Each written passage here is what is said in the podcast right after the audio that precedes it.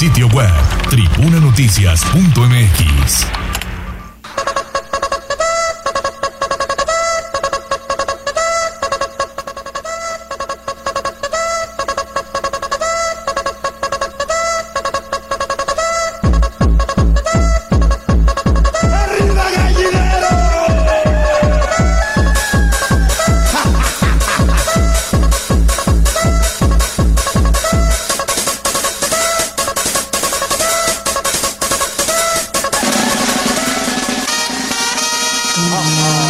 allá del pueblo y la zona conurbada. ¿Qué pasa en nuestras localidades vecinas? En Tribuna Matutina.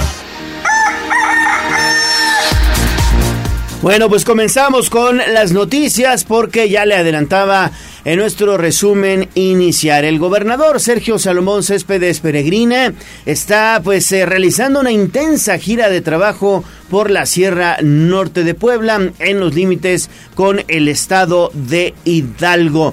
Y estuvo ayer, hoy también estará en aquella región. Tú tienes detalles, mi estimada Pili, te saludo con mucho gusto, buenos días. Gracias Gallo, muy buenos días. Así es, fíjate que bueno, pues ayer el gobernador del estado pues realizó una gira de trabajo de dos días eh, precisamente por la región de la Sierra Norte del estado. Y bueno, pues inicialmente empezó en Pahuatlán, continuó por Joney y termina en Pantepec. Fue eh, pues recorrido no solamente por los municipios, por las cabeceras, sino también acudió a las localidades en donde, bueno, pues hizo entrega fundamentalmente, bueno, pues de servicios, inauguró calles y, bueno, entre otras cosas, en Pahuatlán, pues habló de la necesidad, sobre todo, bueno, pues de apoyar a la gente, pues de más escasos recursos y precisamente allá en la zona, en la región de Pahuatlán, pues eh, sobre todo es la población indígena a la que señaló pues la necesidad de apoyar de manera continua. Eso es lo que decía al hacer entrega de obras educativas para rehabilitar escuelas, calles, así como servicios sanitarios y de agua potable. Esto dijo el gobernador.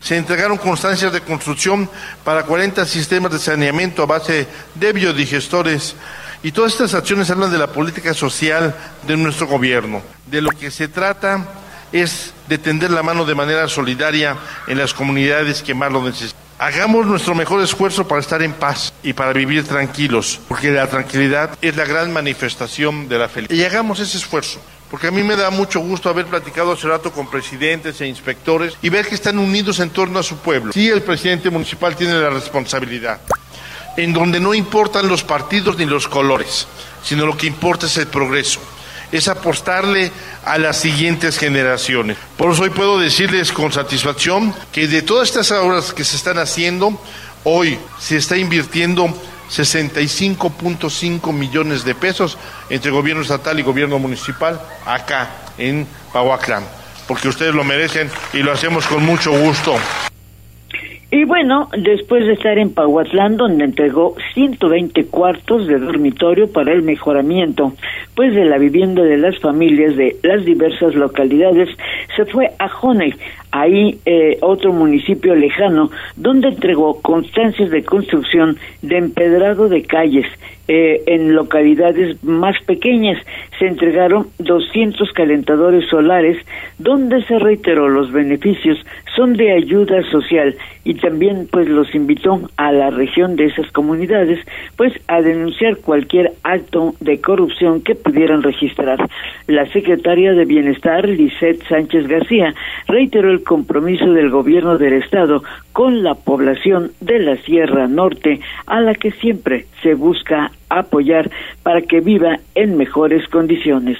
Ese reporte gallo de esta gira del trabajo del gobernador de dos días, hoy estará en Jicotepec, pues con el martes ciudadano, que ya sabe se trata de atender pues de manera directa y personal a la población. Ese reporte. Bueno, pues ahí está entonces la información, intensa gira de trabajo por la Sierra Norte. Saludos a nuestros amigos de Jicotepec de Juárez, que todos los días nos ven a través de las redes sociales. Hoy estará por allá el gobernador. Sí, y por Juan Segalindo también en una gira bastante intensa, así que estaremos pendientes de redes sociales. Y continuamos con Pili porque la Secretaría de Salud va a intensificar su campaña contra el dengue y otras enfermedades, Pili. Así es, fíjate que pues debido a la presencia del dengue que este año pues se ha multiplicado, bueno, pues la Secretaría de Salud ha tenido incluso el apoyo del gobierno federal para emprender la segunda semana de fumigaciones muy intensivas en localidades de altas temperaturas donde se han presentado pues los casos más recurrentes. La Secretaría de Salud y sus vectores recuerda, bueno, pues a las personas que deben evitar cualquier tipo pues de encharcamiento o guardado de agua y el número de personas afectadas hasta ah, bueno, pues hasta la semana pues ya era de 470 personas. Por eso, bueno, pues está intensificando la atención a la población, tratando de proteger siempre a los menores de edad, aunque en el caso pues de los moscos no importa la edad, siempre hay afectaciones. Por cierto, también en el reporte de inicio de semana, la Secretaría de Salud reporta que del 14 al 21 de julio pues el número de infecciones de COVID pues no se ha ido del todo porque bueno pues hubo un promedio de 40 eh, pues afectaciones y hay 114 casos activos en 22 municipios. Los nuevos casos suman 64, pero lo importante es recordarle a la población que debe mantener pues la higiene y la limpieza y de ser necesario el cubreboca en caso pues de tener la enfermedad. Sin duda hay vacunación todavía y bueno pues las personas no deben olvidar que el dengue pues todavía el dengue y el COVID todavía permanecen en la población. El reporte sanitario, Ale. Gracias, Pili. Pues ahí están las recomendaciones a no bajar la guardia. Sobre todo, bueno, pues las medidas de higiene, lavado constante de manos. Recordemos que eso es muy importante para evitar precisamente contagiarnos de COVID 19 y en el caso del dengue, bueno, pues hay que quitar los cacharros de nuestras azoteas, de nuestros patios, evitar que se acumule el agua, que es caldo de cultivo para el mosquito transmisor de esta enfermedad. Bueno, le damos un giro a la información, Pili. Esto es un recordatorio para nuestros amigos conductores. Ultas, última semana, ya prácticamente últimos días para acceder a la verificación vehicular sin multas. Sí, así es. Hay que recordar que, bueno, pues ya se ha dado la última prórroga y, bueno, esta vence el próximo fin de semana, eh, prácticamente el sábado que es 30, en que, bueno, pues los centros de verificación instalados en Puebla, que son nueve, bueno, pues están abiertos. a también ya están funcionando los que están en la periferia, sobre todo en Cholula, Amozoc. Y bueno, la idea es que cumplan absolutamente todos los tenedores de vehículos automotores con esta obligación. Eh, la secretaria Beatriz Manrique Guevara de Medio Ambiente pues señala que se ha dado todo tipo de facilidades, más de ocho meses, pues para que 750 mil eh, propietarios de vehículos pues cumplan con esta obligación pues de cumplir con el primer semestre de verificación porque a partir de agosto comenzará pues la verificación del segundo semestre. Y bueno, por eso el recordatorio. También hacía un señalamiento importante, pues los vehículos antiguos también deben verificar y ellos tienen precisamente pues un permiso especial que son los vehículos clásicos. Esta es la explicación. Bueno, si es auto clásico, debe de contar con su placa de auto clásico. Ese es un trámite que se hace en la Secretaría de Planeación y Finanzas. Este, es una placa especial que le dan a los autos clásicos y hace una, un trámite administrativo con nosotros nada más, como si fuera eh, como el exento, ¿no? igual que los híbridos y los eléctricos. Los casos de éxito de vehículos viejitos que llegan, hacen su verificación y pasan sin problema porque están en condiciones inmejorables este, mecánicamente. Y bueno, ese es el aviso para los autos clásicos, es decir, no en su totalidad todos los viejos tienen el permiso, porque, bueno, pues algunos han tenido dificultad para poder pasar la verificación. Sin embargo, en los centros de verificación, pues hay medidas adecuadas para estos autos que son pues de modelos muy, muy antiguos. En el caso de los clásicos, ya lo explicó la secretaria, pues se solicita un permiso especial en donde se le dice que es un vehículo clásico. Por lo demás, bueno, pues el resto de las unidades tienen que cumplir pues con esta obligación que no se trata simplemente de recaudación, sino se trata de cumplir con un cuidado al medio ambiente. El reporte Gallo, Ale. Así es, así es, Pili. Bueno, pues ahí está entonces la información. Hay que cumplir porque se acaba el tiempo, ¿eh? Se acaba el tiempo y ya tuvimos muchos, muchos, muchos meses para verificar, arreglar o lo que sea necesario nuestros vehículos. Así es. Y fíjate que están preguntando esta mañana, les toca verificar que en qué condiciones hay que llevar las llantas, pues lo mejor posible para que pasemos el tema de la verificación, ¿no? Sí, es parte de la revisión físico-mecánica que le hacen al vehículo. Hay que llevar las llantas en buenas condiciones.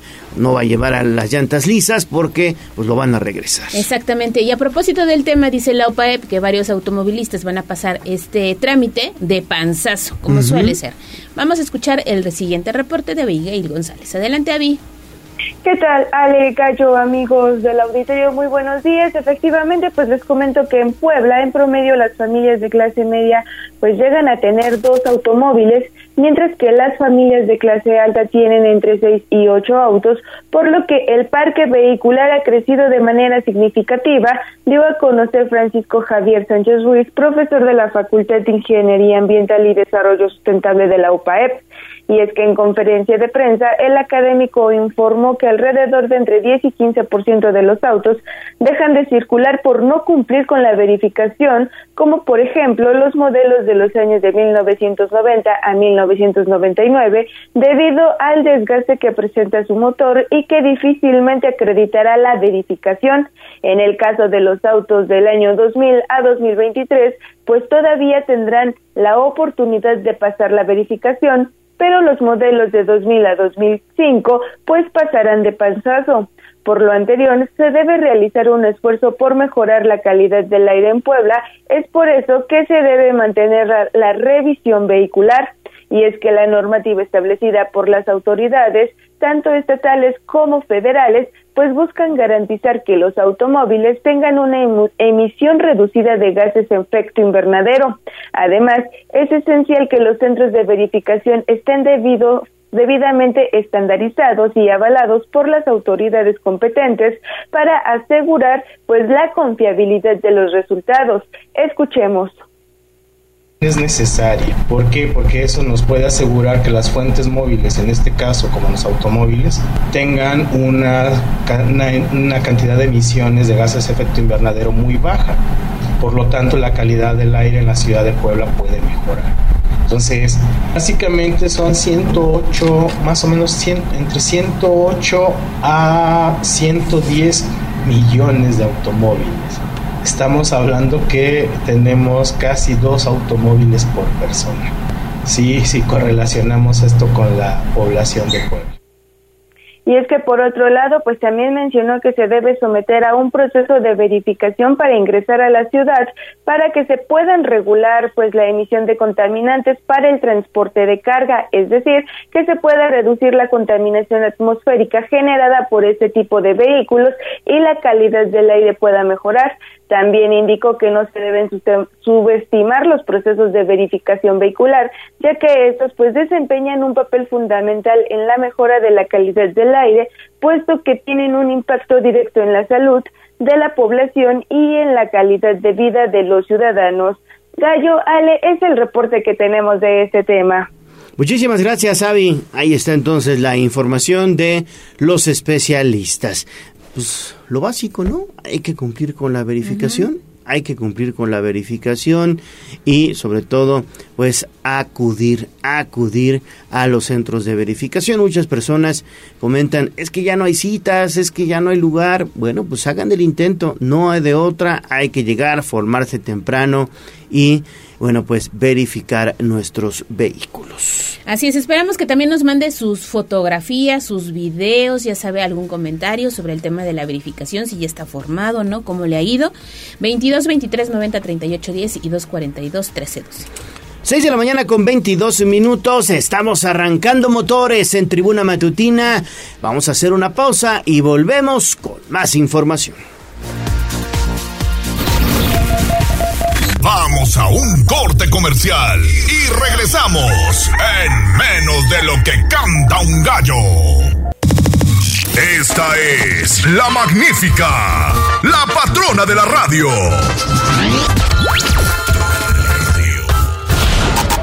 Seguimos con el gallo de la radio. Instagram, Tribuna Noticias. Mi ciudad es la cuna de un niño dormido.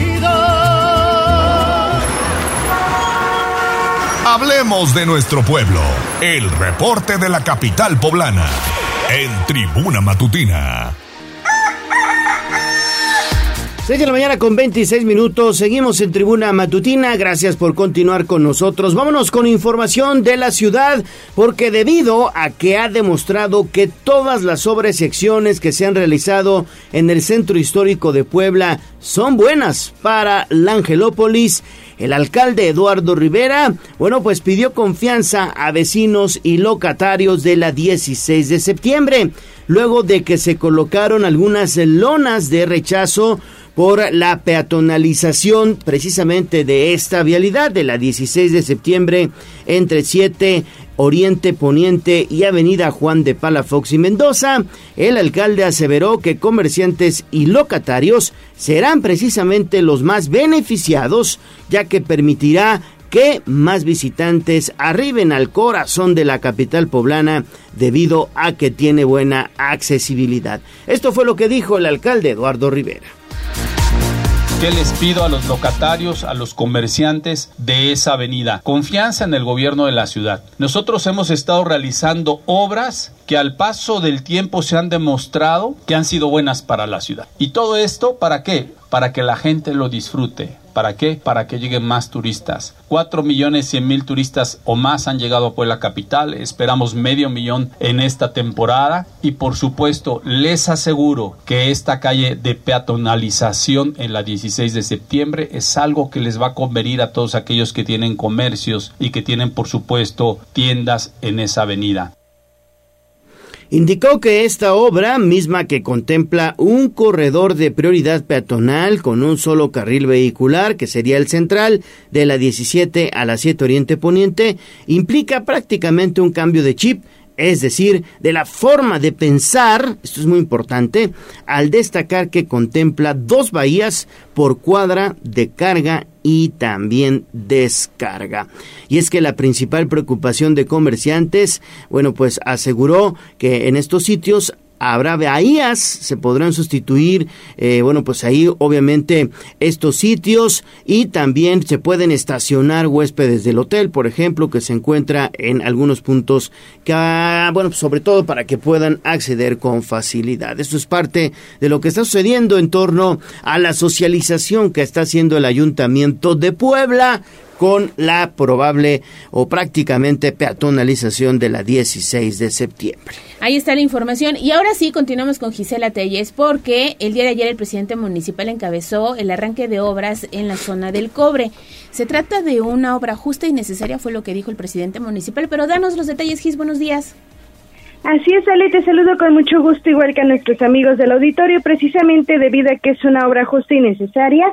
El presidente municipal de Puebla, Eduardo Rivera Pérez, anunció que con una inversión de 5.3 millones de pesos se llevará a cabo la rehabilitación de la cancha El Cobre. El edil aseveró que realizarán el mejoramiento de la superficie de 3.963 metros cuadrados para abonar al deporte, la convivencia, la salud, la paz y también la seguridad de miles de personas, principalmente de las colonias El Cobre, Los Héroes de Puebla, Buenos Aires, entre otras. Detalló que sustituirán el pasto sintético, construirán gradas marca Jumbo, instalarán top deportivo de Nice Azul sobre la plancha de concreto, colocarán porterías de fútbol 7, también reflectores y equipo de calistenia, así como una pasarela canina, bancas, piezas de pergolado, entre otras. Pero escuchemos también parte de lo que mencionaba. Hemos ido a muchas colonias, centro histórico, juntas auxiliares, norte, sur del municipio de Puebla y hoy toca aquí, en esta cancha del cobre, una inversión que vamos a realizar de 5.3 millones de pesos para rehabilitar este espacio público, para que aquí pueda haber deporte, convivencia, salud, paz, seguridad. Miles de personas serán beneficiadas de la colonia como el cobre, los héroes de Puebla, Buenos Aires, entre otras que se encuentran aquí cercanas. Es importante señalar que Rivera Pérez también manifestó que hasta este lunes 24 de julio ya han intervenido un total de 49 parques y canchas, por lo que dejó en claro continuarán con la atención de dichos espacios para que niños, jóvenes y familias completas puedan disfrutar de manera segura. El reporte.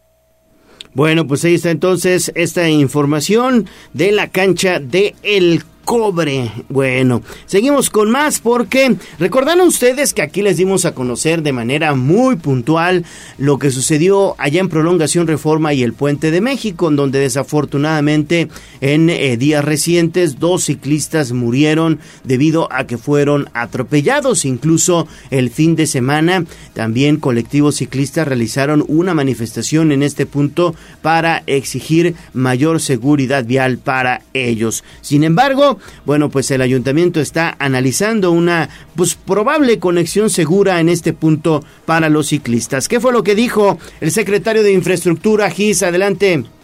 Gallo, pues tras el cierre precisamente vial que realizaron ciclistas en el Puente de México por el fallecimiento de dos personas de la tercera edad que circulaban a bordo de su vehículo no motorizado, pues Edgar Vélez Tirado, titular de la Secretaría de Movilidad e Infraestructura del municipio de Puebla, refirió que analizan la conexión segura a Avenida Reforma y también a Forjadores. Luego de que este sábado 22 de julio colectivos se manifestaron en dicha vialidad con sentido al centro histórico de la capital poblana, el funcionario indicó que aunque este año no intervendrán en el punto, si analizan una acción conjunta con el Instituto Nacional de Antropología e Historia y la gerencia municipal. Aceptó que es imposible un carril adicional para ciclistas, sin embargo, aunque evitó ahondar en el tema, aseguró que cuentan con algunas propuestas para conectar el puente con Avenida Reforma, la Junta Auxiliar Ignacio Romero Vargas y también la Federal Cholula. Escuchemos. Mira, el puente de México eh, ahorita no lo, no, no lo tenemos en, en, el programa, digámoslo así, de obra. Sí hemos estado, eh, eh, digamos que analizando su intervención, porque ahí también tenemos que ir de manera conjunta con el Instituto Nacional de Antropología e Historia y la gerencia municipal. Este, digo, lo traemos en, en, en, en un digamos que análisis, pero para este año no, no, no lo tenemos contemplado. ¿El análisis en qué va? No, o sea, tenemos un análisis sobre todo en el tema de intervención, porque prácticamente, eh, como es una vialidad de alto flujo, realmente eh, ponerle alguna, algún, digamos, este, eh, carril adicional para los ciclistas no es viable. Señaló que no contemplan colocar tampoco pasos a nivel de piso cerca del punto debido a la curva y los encharcamientos que se presentan en temporada de lluvias sobre forjadores, pero dio a conocer que continúan trabajando en temas de educación vial para también evitar principalmente accidentes por el exceso de velocidad. El reporte. Gracias, gracias Gis. Continuemos ahora con David Becerra porque tiene más información acerca de estos cierres que se realizan en Periférico Ecológico luego de este lamentable hecho que sucedió el fin de semana con la explosión de una pipa a la altura de Forjadores. Te saludo con mucho gusto. Adelante con tu reporte, David. Hola, Alega, yo lo saludo con muchísimo gusto. Pues sí, luego de la explosión de una pipa la madrugada del pasado 22 de julio, las zonas del retorno hacia Boulevard Forjadores desde el periférico, así como el puente que cruza dicha vialidad, se ha mantenido bloqueada. Se anunció que dicho tramo comenzará, comenzaría ayer lunes a ser intervenido para generar una nueva huella, lo que busca evidentemente evitar incidentes viales como los ocurridos recientemente.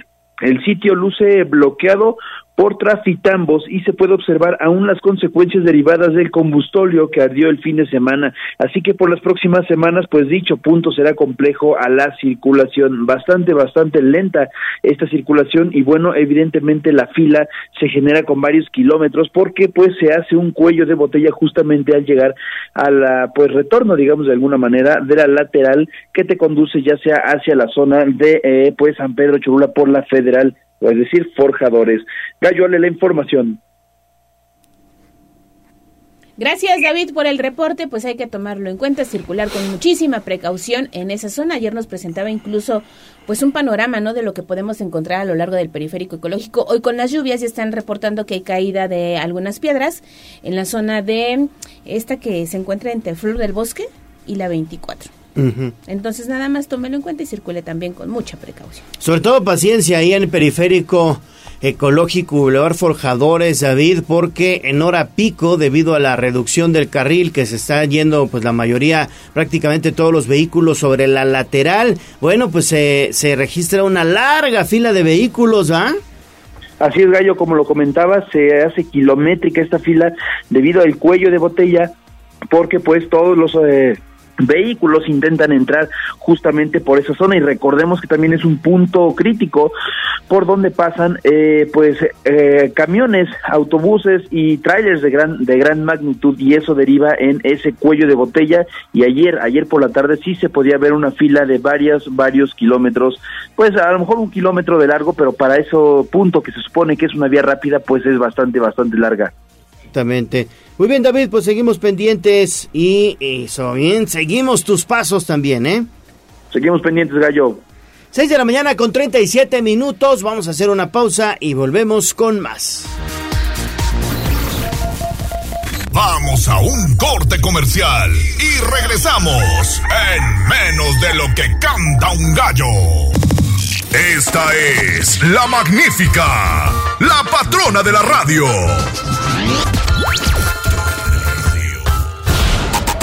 Seguimos con el gallo de la radio. Sitio web, tribunanoticias.mx.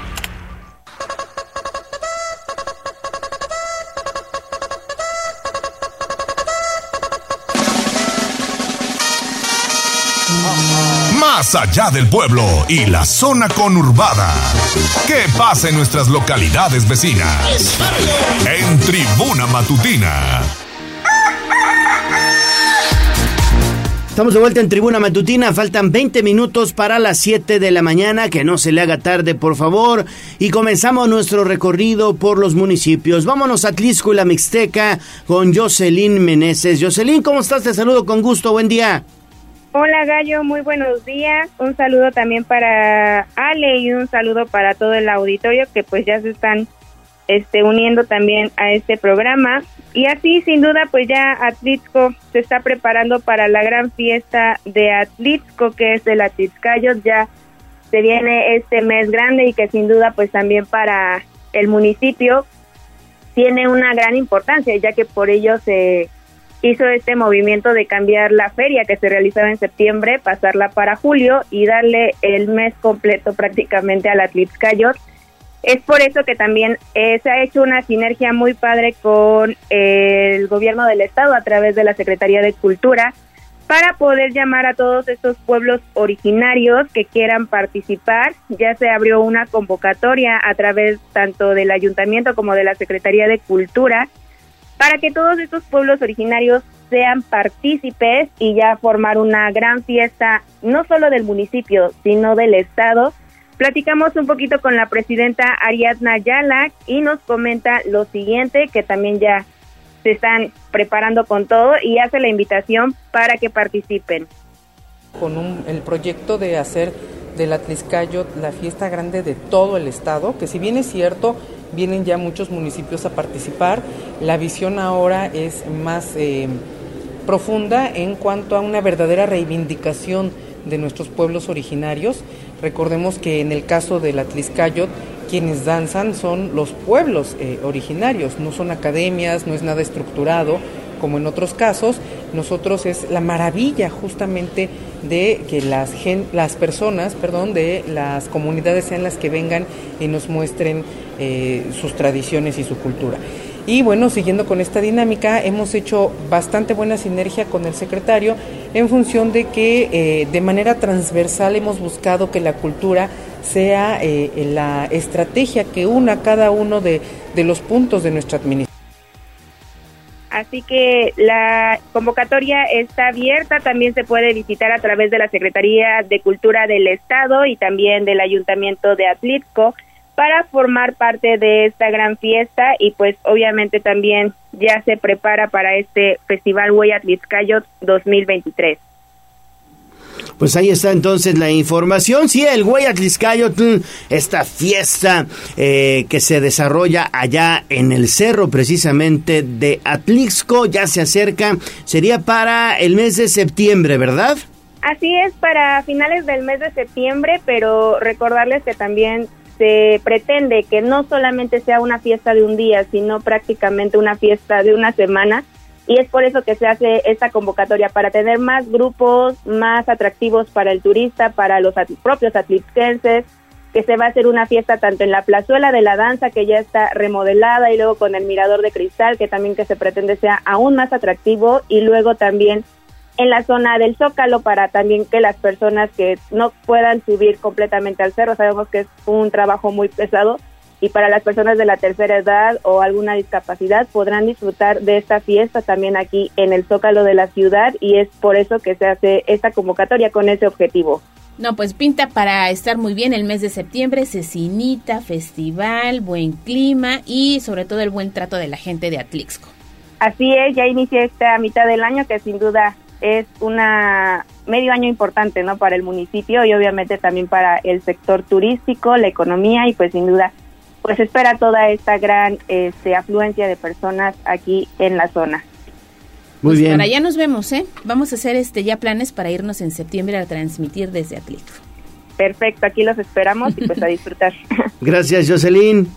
Buen día. Muy buenos días, Jocelyn. Bueno, 6 de la mañana con 44 minutos de Atlisco nos vamos a San Pedro Cholula. Así es, porque la presidenta municipal Paola Angón llevó a cabo la ceremonia del secade allá en este pueblo mágico. Estuviste muy pendiente de esta actividad. Adelante, Avi. Así es, R, te saludo nuevamente y es que les comento que pues la presidenta municipal de San Pedro Cholula, Paola Angón, acompañada de la presidenta honoraria del DIF municipal, María de la Barreda, y la supervisora del CECADE, Gisela Dueñas, pues hicieron entregas a las y los 22 egresados del Centro de Capacitación y Desarrollo Cholula, generación 2022-2023, de su, de su reconocimiento por culminar sus estudios en las diferentes carreras que este centro ofrece, con lo que pues se fortalece su compromiso con la educación para que las y los cholultecas continúen preparándose por un mejor futuro. Y es que como madrina de generación 2023, pues Angón Silva expresó a los graduados y presentes que es un día de fiesta para todos porque terminan un logro más en su vida y quiere reconocer todo el trabajo y acompañamiento que han tenido de los maestros para poder concluir pues su estudio y además pues el apoyo de sus familias por seguirlos impulsando y darles esa fortaleza desde casa. Además, pues dijo que este gobierno está pues apostando en el tema de la educación porque es la herramienta que va a abrir caminos para tener una vida de éxito y bienestar. Y es que por su parte, pues la supervisora escolar de las escuelas de capacitación de la Secretaría de Educación Pública del Estado de Puebla, Gisela Dueñez, le dijo a los egresados que pues es un honor estar y agradeció a las autoridades de San Pedro Cholula y municipal. Además, pues también dijo que eh, está pues las carreras que están con con este centro pues son de estilismo, gastronomía y diseño de modas, pues avaladas por la SEP, las cuales pues aportan grandes beneficios a la comunidad, pues ya que están dirigidos al desarrollo de competencias profesionales para la vida y además pues felicitó a los graduados por concluir un capítulo más Además, pues durante esta ceremonia en la que se hizo muestra de los trabajos finales de las y los estudiantes, pues también estuvieron presentes la directora del Centro de Capacitación y Desarrollo de Cholula, Amelia Munguía, y la directora del DIF municipal, María de la Luz Miramón Reyes. Y así fue como este, la presidenta municipal, Paola Angón, fue como encabezó pues la ceremonia de estos graduados. Ale, es la información que tenemos. Bueno, pues ahí está lo que ocurrió en San Pedro Cholula y fíjate que hablando ya de temas educativos, gracias Avi, el gobierno del estado a través de la Secretaría de Educación Pública está informando que quienes hayan concluido ya sus estudios de preescolar, primaria, secundaria y media superior podrán imprimir de forma gratuita y en línea los certificados correspondientes a instituciones públicas y privadas a partir de hoy martes 25 de julio. La intención es evitar gastos onerosos y obviamente pues un problema para las familias en cuanto a la economía para obtener el documento oficial. Hay una página en la que usted puede ingresar para eh, poner todos los datos de su hijo y poder obtener este certificado en línea o descargarlo, lo cual me parece muy bien porque antes cuando nosotros íbamos a la escuela teníamos que pagar por el certificado de estudios. Pues yo no tiene mucho que dejar de estudiar. Yo no tengo canas. No, de, hecho vas a seguir estudiando. Ya viene el curso, el curso de los chiles. Ah, yo pensaba que el curso de integración. No, eso es otra cosa. Pero bueno, antes, antes ¿a poco no, Gallo? Tenías que pagar, antes de salir del, de la escuela tenías que pagar. Si no, no te daban el certificado. no te lo daban. Sí, no te lo daban. Y tenías que llevarlo para poderte inscribir. Es correcto. Muy bien, gracias Avi, gracias, gracias por la información. 6 de la mañana con 48 minutos. Vamos a hacer una nueva pausa y regresamos con más. Vamos a un corte comercial y regresamos en menos de lo que canta un gallo. Regresa la tradición a Grand Central. Damos por iniciada la temporada de chiles en nogada. Disfruta de un platillo típico poblano desde un maravilloso lugar. Te esperamos en Paseo Angelópolis, Osa Mayor Atlixcayatul 2902, a un costado de la Estrella de Puebla. Reservaciones 222-283-8304. Grand Central, Grill Horno and Martini porque la buena información empodera tu decisión. Conoce ayer esta nueva plataforma de justicia electoral digital que acerca la información del tribunal a la sociedad. Con ella podrás revisar los expedientes de tu interés, conocer las fechas clave de las próximas elecciones y entender los motivos detrás de las decisiones más relevantes en materia electoral. Jeff, por una justicia electoral cada vez más cerca de ti. Tribunal Electoral, protege tu voto, defiende tu elección. Se amplía la verificación vehicular al 31 de julio del 2023 para que quienes faltan puedan cumplir. Las y los usuarios podrán verificar en este periodo sin ser acreedores a la multa por verificación extemporánea. No lo dejes pasar. Consulta arroba ambiente.gov.pue en redes sociales. El gobierno del estado de Puebla reconoce la participación y el compromiso de la ciudadanía en favor del medio ambiente. Gobierno de Puebla. Gobierno presente. Esta es la magnífica, la patrona de la radio.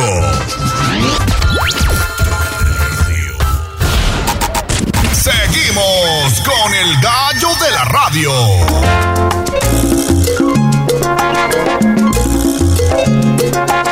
Amiga, déjame decirte todo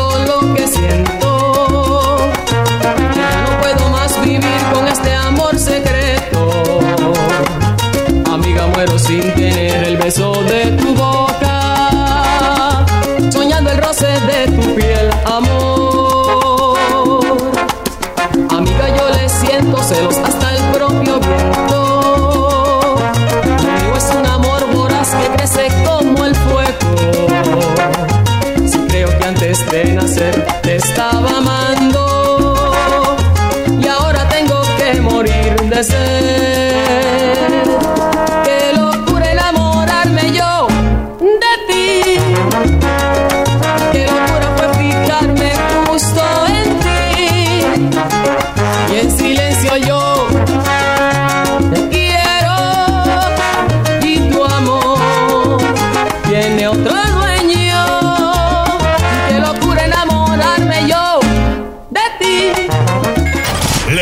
tus mensajes en WhatsApp en La Voz de los Poblanos 22 23 90 38 10. Y la chona se mueve al ritmo que le toque. Ella baila de todo, nunca pierde su Esta es La Voz de los Poblanos. En Tribuna Matutina también te escuchamos.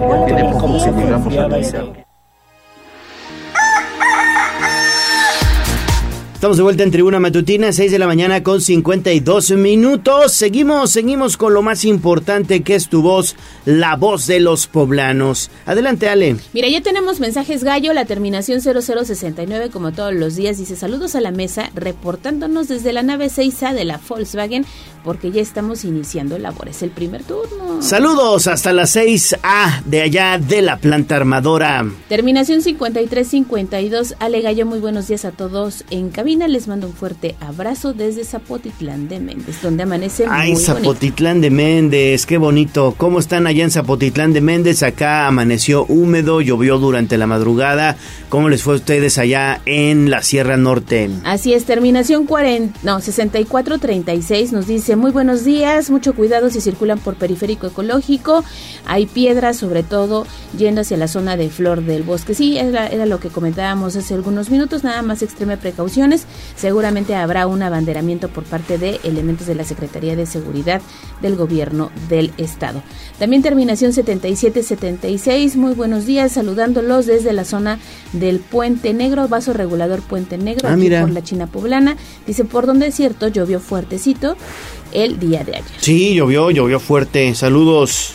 Ponchito también nos manda un saludo y nos manda, nos envía una postal para desearnos un excelente martes. Y a través de redes sociales, Judith dice que en el barrio de Santiago urge alumbrado público, pide el apoyo de servicios públicos porque llevan 20 días sobre la 17 Poniente a obscuras ¿eh? y manda un video de cómo luce esta calle a esta hora.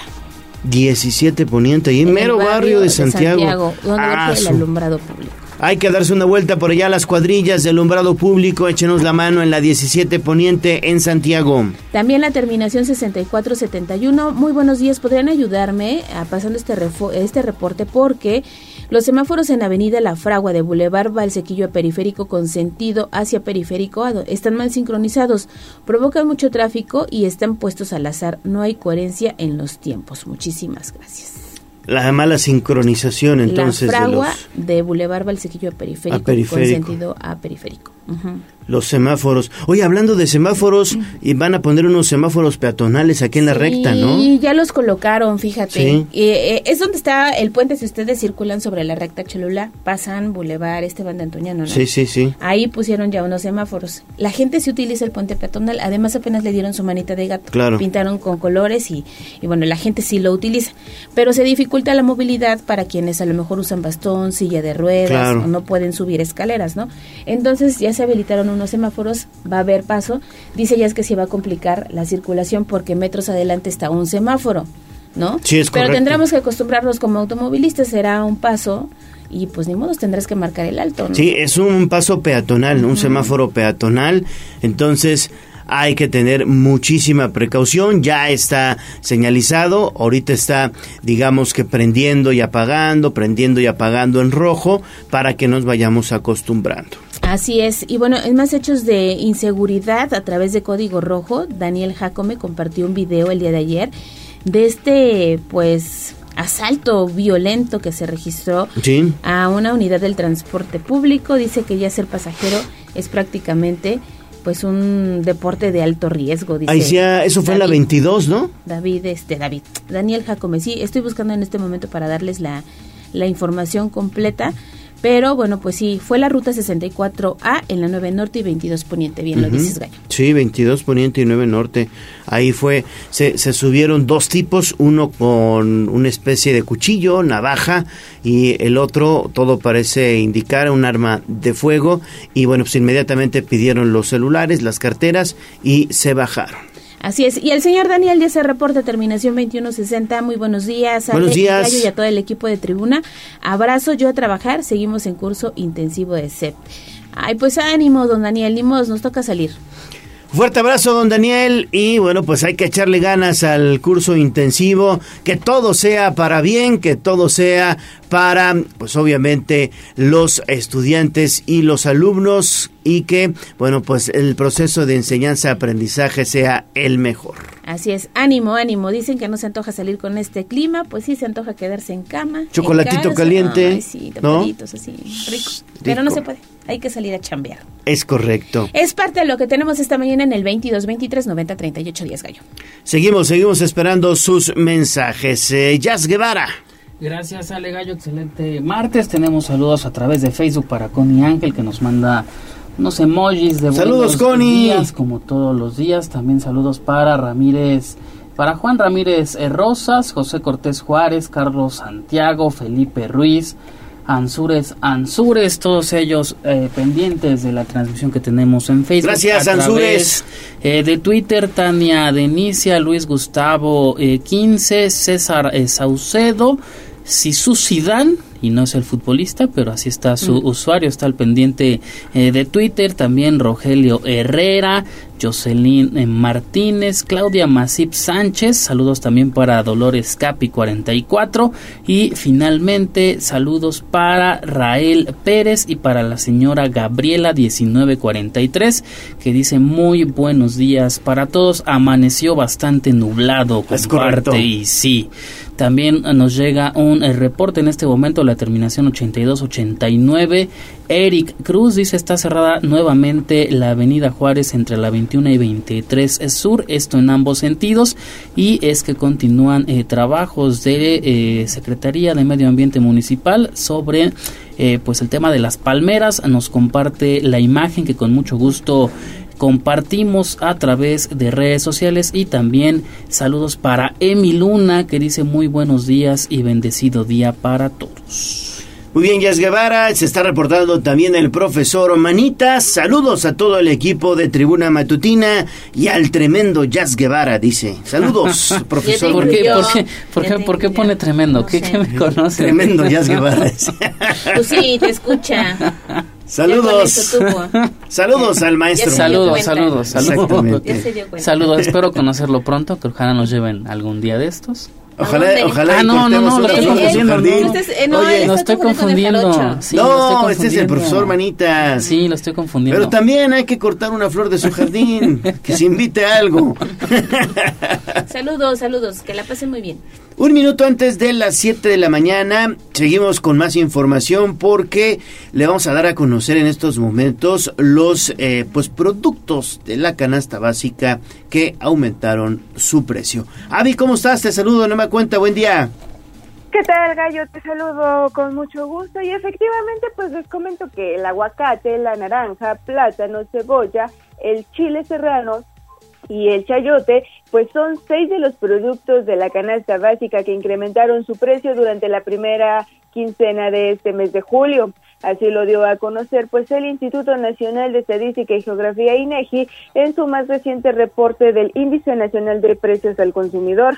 Y es que respecto de junio de 2023, los productos que reportaron una mayor disminución del precio fueron la uva con una baja del 17.77%, el tomate verde con una disminución del 3.49% y el tomate verde con 3.49%, el huevo 3.22% y el gas doméstico licuado de petróleo con un retroceso del 2.80%. Y es que pues para este inicio de semana, pues los precios por kilo de algunos productos de la canasta básica amanecieron de la siguiente manera. La cebolla pues estará en 10 pesos por kilo, el limón 19, el tomate 22, el jalapeño en 15, la zanahoria en 10, el ejote en 25, el chícharo en 42, el habanero en 45, el limón sin semilla en 10, la papa en 17 y el pepino en 13. Y es que por último, el índice de los precios de la canasta de consumo mínimo aumentó 0.15% quincenal y 4.40 a tasa anual. En el mismo periodo de 2022, pues creció 0.45 y 8.68% respectivamente. Gallo, es la información que tenemos. Gracias, Avi, por tu información. Regresamos contigo más adelante. 7-1, pausa y volvemos con toda la nota roja. Oiga, asaltaron la taquilla de la Arena Puebla. Vamos a un corte comercial y regresamos en menos de lo que canta un gallo. Esta es la magnífica, la patrona de la radio.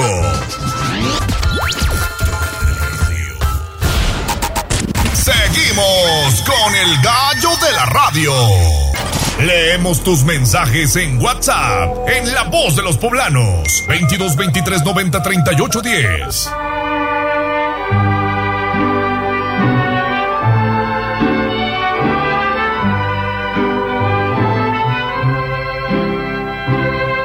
En la fresca y perfumada mañanita de tu santo, recibe mi bien amada la dulzura de mi canto.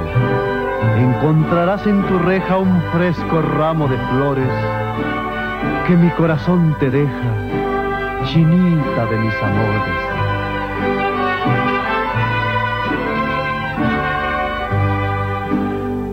Estas son 7, 6 de la mañana ya estamos escuchando las mañanitas porque todos los días el gallo de la radio, la voz de los poblanos y Tribuna Matutina te obsequia un pastel mediano de pastelería 5.20 la hora del postre a ti que estás de santo o también de cumpleaños. Te obsequiamos este pastel mediano, solamente pues ponte en contacto con nosotros, mándanos un mensajito al 2223 de 90 38 10 y podrás entrar a esta dinámica.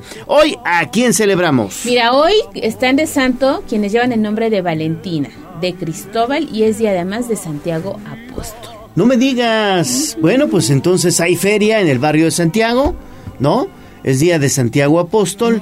Un saludo a nuestro amigo Cristóbal Lobato, reportero de Televisa Puebla. Un fuerte abrazo, mi estimado Cris, que pases un gran día. Y bueno, pues también ustedes, si están de cumpleaños, pues mándenos un mensaje, ¿no? Exactamente, escríbanos y díganos si quiere el pastel, cortesía de pastelería 520. 22 23 90 38 10 5 20 la hora del postre que tiene varias sucursales sucursal recta Cholula al final de la recta Cholula viniendo de Cholula hacia Puebla ahí a unos metros está 520 también en Boulevard Atlisco casi esquina con Boulevard del Niño Poblano a un costado de la pizzería ahí está 520 también en circuito Juan Pablo II casi esquina con eh, 14 Sur ahí en 14 Sur y Circuito, en la zona de San Manuel, ahí está 520. Así que bueno, pues ahí está, disfruten, disfruten de 520 y sus pasteles porque es la tradición de una nueva generación. Felicidades.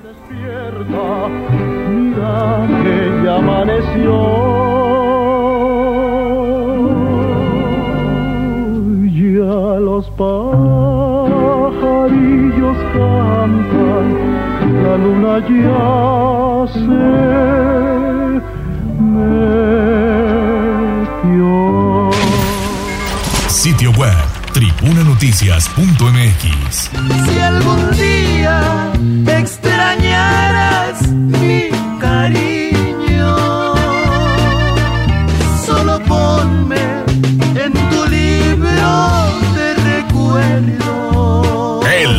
la semana con Alejandra Fonseca en Tribuna Matutina. 7 de la mañana con 8 minutos. Mi querida Ale Fonseca, recuperamos tu colaboración de esta semana. Una disculpa, ayer se nos vino el tiempo encima, pero estamos listos para escucharte. ¿Cómo estás? Buen día. Muy bien, muchas gracias. Saludos a todos ustedes, Grupo de Tribuna, eh, eh, nuestros queridos radioescuchas. Se le llama pictograma a la representación gráfica o ilustración que traslada información de forma figurada a un objeto concreto sin necesidad de utilizar el lenguaje. De forma coloquial, son los muñequitos que sustituyen a los nombres que designan a personas, animales, objetos, lugares, emociones y conceptos que ayudan a los niños y niñas que no saben leer o están aprendiendo a que al leer un cuento no se pierdan en ningún momento de la trauma, aunque no dominen la lectura. De esta forma y gracias a los diferentes y divertidos pictogramas, podrán reconocer sin problema las palabras de la historia. Los libros con pictogramas pueden ser de cualquier tema, magia, fantasía, históricos, novelas y clásicos de todos los tiempos. Se consideran obras de colección y nos estimulan la mente y la imaginación. Y son muy divertidos, sobre todo para los niños que empiezan a tomarle sabor a la lectura. Además, si ven detenidamente las ilustraciones, son obras de arte que también nos encantan a jóvenes y adultos, sobre todo en vacaciones, para disfrutar leyendo.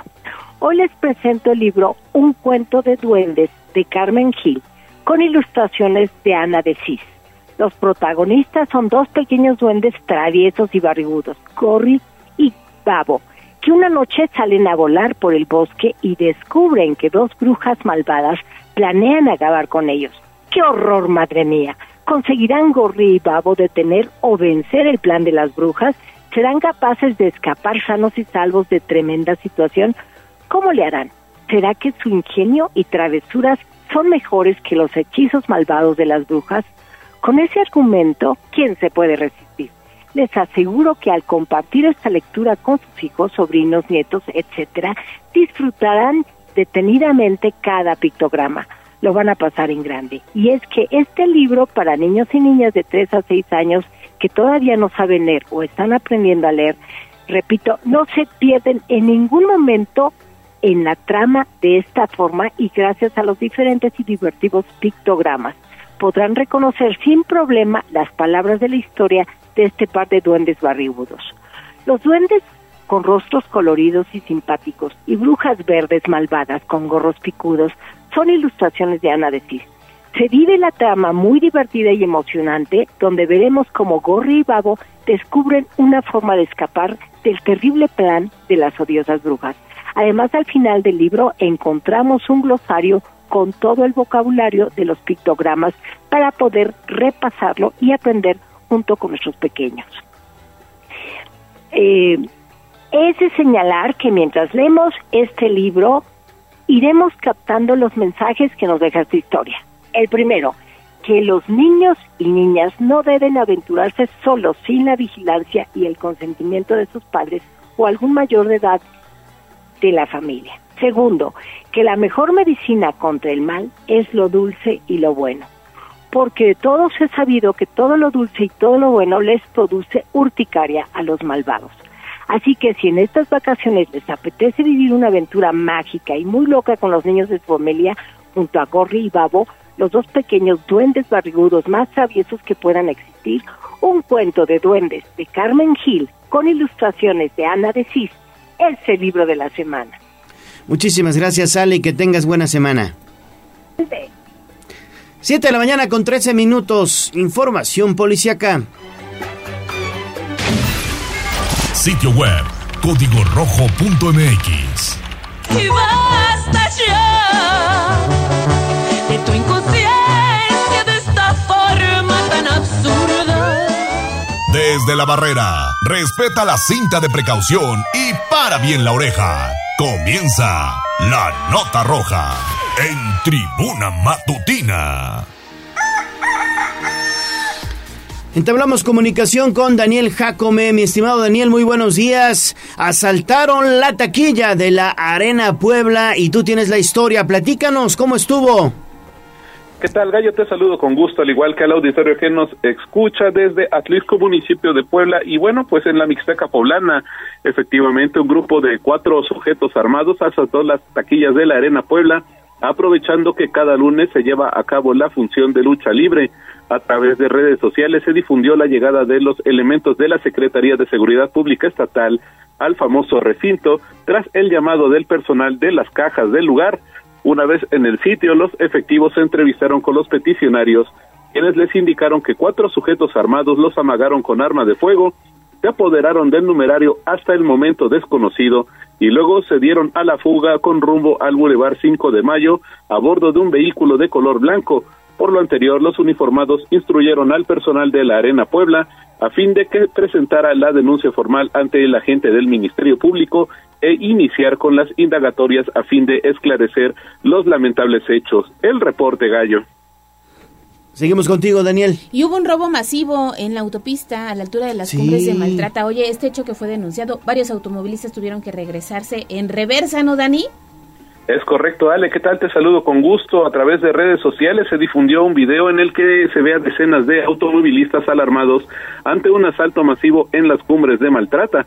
De acuerdo con los primeros reportes, este lunes de 24 de julio, alrededor del mediodía, sujetos armados de- detuvieron el tránsito en la autopista Orizaba Esperanza a la altura del kilómetro 228 y comenzaron a despojar a varios conductores de dinero en efectivo y artículos de valor Sin embargo, se indicó que se enfocaron más en traileros y transportistas.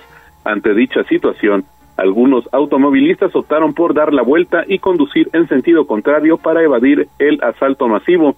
Los hechos generaron caos vial en la mencionada autopista, ya que se generó una fila de al menos dos kilómetros, por lo que personal de la Guardia Nacional se presentó en el lugar a fin de aprender a los responsables. Sin embargo, hasta el momento se desconoce si se logró la captura de alguno de ellos. La circulación se restableció aproximadamente a las 17.30 horas, hecho que generó malestar entre los automovilistas afectados, quienes exigieron mayor seguridad en dicho punto de la importante vialidad. El reporte Ale. Oye, Pues lamentable. sí, y las imágenes disponibles a través de Código Rojo. Ahí está el código rojo también, el video. Seguimos contigo, Daniel. Oye, ¿cómo está esta situación? Una turista de origen francés, pues murió en una casona del centro histórico. Es correcto, Gallo, sin vida y colgada con una soga en el cuello, fue localizada una mujer, una mujer de origen francés al interior de una casona en el centro histórico de la ciudad de Puebla. Este domingo por la noche, elementos policiales recibieron un llamado por parte de una joven quien encontró a su compañera de cuarto en las condiciones descritas. Por lo anterior, al inmueble ubicado sobre la calle 4 Poniente con el número domiciliario 708, llegaron los elementos quienes tras corroborar la veracidad del reporte, dieron parte al personal de la Fiscalía General del Estado, mismo que se encargó de las diligencias de levantamiento de cadáver y de autorizar su ingreso al servicio médico forense. Cabe destacar que durante la entrevista con la peticionaria, los eh, bueno pues los policías tomaron conocimiento de que este esta había salido a realizar unas compras y que al llegar a la mencionada a la mencionada vivienda su compañera de 24 años de edad quien provenía de Francia ya no contaba con signos vitales pues decidió ahorcarse asimismo agregó que la joven de origen francés había regresado a México luego de viajar algunos días a Centroamérica y que su comportamiento desde su retorno ya no era el mismo por lo que, bueno, pues hasta el momento se desconoce qué es lo que la orilló a tomar la fatal decisión. El reporte gallo. Híjole, qué lamentable. Bueno, pues desafortunadamente seguimos dando este tipo de noticias. 717. Y también la Secretaría de Seguridad Pública Estatal detuvo a cuatro probables delincuentes, Dani. Es correcto, vale. La Secretaría de Seguridad de Pública recuperó un vehículo robado y detuvo a cuatro personas involucradas en el hecho delictivo. Mediante el número de emergencias 911, policías estatales detuvieron a, bueno, pues a las personas a bordo de un automóvil, un automóvil de la marca Nissan tipo March de color azul en la colonia La Noria de la ciudad de la ciudad de Puebla. Con base en la información proporcionada por la víctima, la Policía Estatal inició la búsqueda de la unidad. Derivado de la implementación de cercos de seguridad, fue ubicado el vehículo referido y se detuvo a Víctor, de 38 años, sobre la autopista México-Puebla a la altura de San Martín Texmelucan. Durante el seguimiento de este hecho, un automóvil de la marca Volkswagen tipo Jetta de color blanco impedía el paso de las unidades de la Policía Estatal.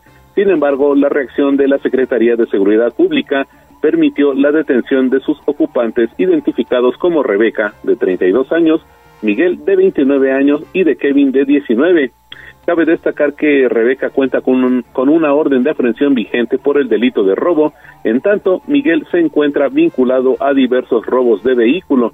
Finalmente, las cuatro personas fueron detenidas y quedaron a disposición del agente del Ministerio Público para desahogar las diligencias correspondientes. Y es la información con la que contamos, Ale. Gracias, gracias, Daniel. Bueno, seguimos, Seguimos con más información. 719, pausa y volvemos. Vamos a un corte comercial y regresamos en menos de lo que canta un gallo. Esta es la magnífica, la patrona de la radio.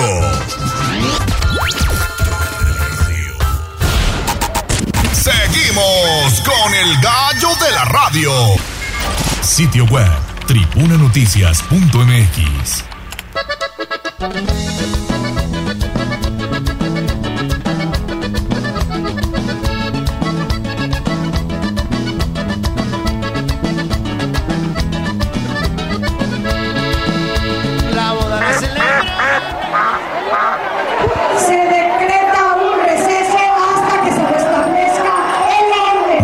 te hagas pato. Vamos con información de la política. En Tribuna Matutina.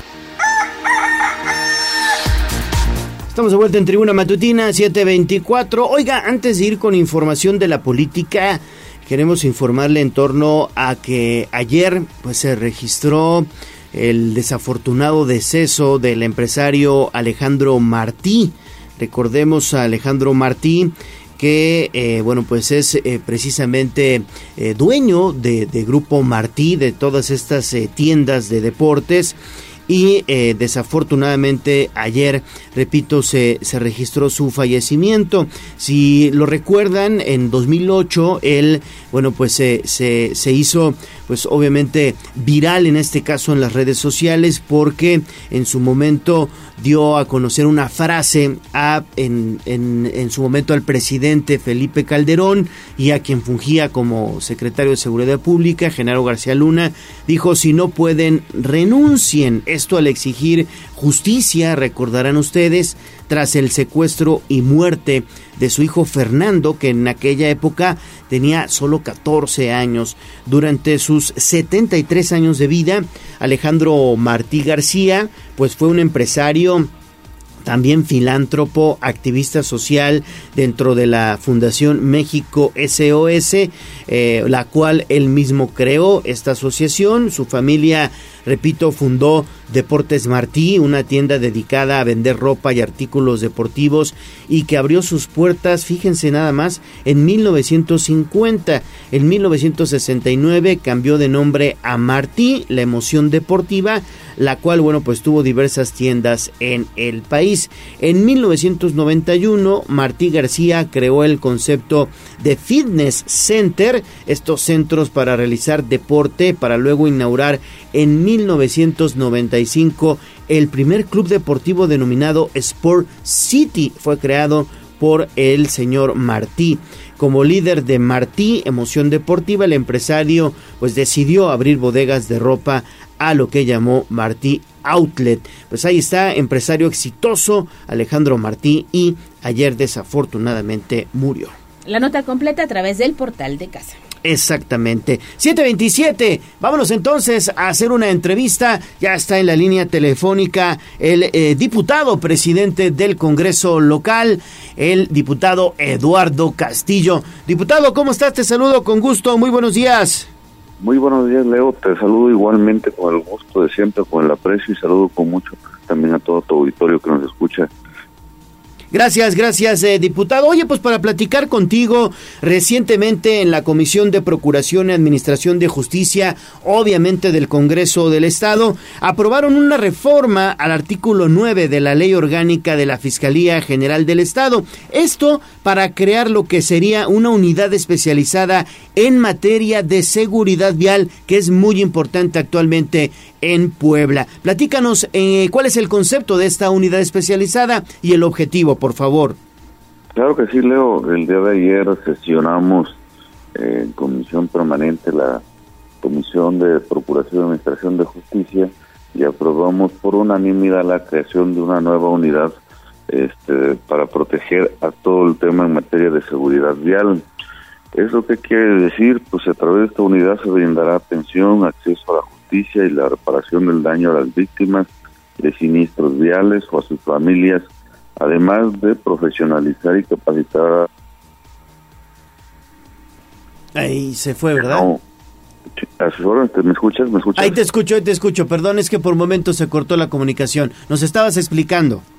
Sí, perdón, este, a través de esta unidad se brindará la atención, acceso a la justicia y la reparación al daño a las víctimas que fueron eh, causadas a través de siniestros viales. ¿Qué quiere decir con esto? Que somos una somos ejemplo a nivel nacional, Leo, es la primera unidad que se crea en todo el país y sin duda Puebla lo requeriría, lo requería, pero también lo platicamos con el fiscal del estado, con obviamente la consejería del ejecutivo y acordamos que se creara se creara esta unidad para que se fortaleciera siempre y se garantizara a la ciudadanía. Y como límite tenemos 180 días para que se eche a andar 180 días máximo que sin duda se podrá llevar a cabo eh, la creación de esta fiscal, de esta unidad junto con no es no es con un nuevo personal no es con un nuevo presupuesto sino con es, es con el mismo presupuesto que tiene la fiscalía del estado y con el mismo personal. Lo único que será es adecuar es este, capacitar en la nueva creación de esta fiscalía es una unidad especializada en hechos viales. Sí, lo cual son buenas noticias, diputado. Y yo quiero preguntarte también, el jueves habrá una sesión extraordinaria, se habla por ahí de reformas en materia electoral. Tienen mucho trabajo, ¿no? A pesar de que ya concluye el periodo de sesiones, ya concluyó, mejor dicho. Sí, Ale, muy buenos días, Ale. Quiero decirte que vamos a hacer una extraordinaria este jueves, una sesión extraordinaria, no para no para sacar o votar estas reformas. Tenemos en puerta tres eh, tres consultas, tres dictámenes de las consultas, la consulta de educación en materia indígena, en igualdad, eh, en materia de eh, discapacidad, que sin duda se requieren para este, para Puebla. Tenemos las declaratorias de los 217 municipios en esta materia, este y, y sin duda vamos a, a, a convocar a, a pleno a los 41 diputados para que votemos dentro de estas otras más reformas que tenemos este jueves, Leo, este, Alejandra. No, pues sí, tienen bastante trabajo en el Congreso, en el Congreso del Estado, cerrando a tambor batiente, como dicen. Así es que sí, vamos, estamos haciendo un, trabajo permanente. Yo les comentaba en varias entrevistas este, pasadas a ustedes, a ti y a Leo, que este Congreso está trabajando de tiempo completo y sin duda estamos fortaleciendo a la ciudadanía poblana, sin duda estamos trabajando para ellas, para ellos. Eh, lo merece Puebla, lo merecen los poblanos y estaremos bien de cerca eh, dándole eh, la cara como siempre a, todos ellos, garantizando siempre la procuración de justicia, la seguridad vial, el tema del medio ambiente, durante, dentro de tantos, muchos temas que se pueden hacer y que estamos haciendo en esta permanente, que sin duda que ya estamos, ya estamos, ya cerramos periodo, pero, pero estaremos haciendo esta extraordinaria para, para votar varios temas eh, el día de, el día jueves. Claro, y siguen preparando una consulta, tengo entendido, en materia de movilidad. Sí, se está trabajando. Recuerda que ya hay un dictamen, un predictamen, un predictamen que se votó en Comisiones Unidas este, propuesta por la diputada Lupita Leal, propuesta por la eh, la bancada del PRI que encabeza este, en la comisión, como presidenta de la Comisión de Movilidad, la diputada Silvia Tanús, se acordó, se, se votó en las comisiones eh, un predictamen. ¿Por qué predictamen? Porque todavía falta una consulta. Se necesita llevar a cabo una consulta y de ahí se va a agarrar todas las propuestas que la ciudadanía haga y a razón de ello se volverá a hacer una muy una muy buena una muy buena propuesta para hacer ya un dictamen final y obviamente votarla en pleno ese es el último paso que tenemos las diputadas y los diputados que sin duda se fortalecerá también otra vez ah, y se garantizará el derecho al peatón el derecho obviamente a la vía pública el derecho al transporte que tenemos las ciudadanas y los ciudadanos pero es una consulta que nos están terminando eh, eh, la Suprema Corte de Justicia de la Nación y con ello vamos a estar también informándole que estamos cumpliendo en tiempo y forma esta la Suprema Corte de Justicia, Leo. Muy bien, diputado. ¿Qué dice la Mixteca? Está lloviendo, bendito sea Dios. Eso es lo que queremos, agua, lluvia, porque si no, no hay cosecha. Yo siempre he sido muy generoso este, en decirle a Dios nos ayude y sin duda nos sentimos contentos porque estos días está lloviendo. Eh, eso es bonito y siempre mandándole un saludo a toda la Mixteca poblana, a los mixtecos, a las mixtecas y a mis paisanas y a paisanos que se encuentran en la Unión Americana que están allá por necesidad, no por gusto, Leo, pero bendito sea Dios, estamos bien por esta región. Qué bueno, diputado. Pues seguimos muy atentos a las actividades del Congreso del Estado y que tengas buena semana. Igualmente a ti y Alejandra y a todo tu auditorio. Abrazote, hasta luego. Gracias, diputado, cuídate. Hasta luego. Pues ahí está, mira, saludos también a la Mixteca que llegamos a través de la 99.9 de FM. Es correcto. Siete de la mañana con 34 minutos antes de ir a los deportes. David Becerra, ¿dónde andas? Platícanos. Hola Gallo, te saludo con muchísimo gusto. Estamos en la avenida Juárez entre 23 y 21 mm, norte, eh, sur. Gallo, eh, aquí se está realizando ya el retiro de los eh, pues troncos de algunas palmeras que ya se había anunciado serían retiradas debido a pues enfermedades, sobre todo para limpiar esta zona y dejarla adecuada debido a la reactivación que se está generando. El programa de reactivación de aquí de la Juárez, por lo que hay que tomarlo muy muy en cuenta. Avenida Juárez a la altura de la 23 eh, Sur es donde se encuentra esta vialidad cerrada a totalmente. Los troncos se encuentran sobre pues la cinta asfáltica y en el sitio eh, abanderamiento por parte de la Secretaría de Seguridad Ciudadana para desviar el tráfico por las calles adecuadas. Gallo, es la información que tenemos. Perfecto, David, muchísimas gracias. Hay que manejar con mucha precaución en ese punto, en la avenida Juárez y 21. 23 Sur. 23, 23 Sur, sí. Y sí, estén las palmeras ahí en, en la carpeta asfáltica, no hay paso, así que mejor a tomar vías alternas. Los videos de David Becerra en redes sociales. Gracias, David. 735, vamos a hacer una pausa, ya vienen los deportes. Vamos a un corte comercial y regresamos en menos de lo que canta un gallo. Esta es la magnífica, la patrona de la radio.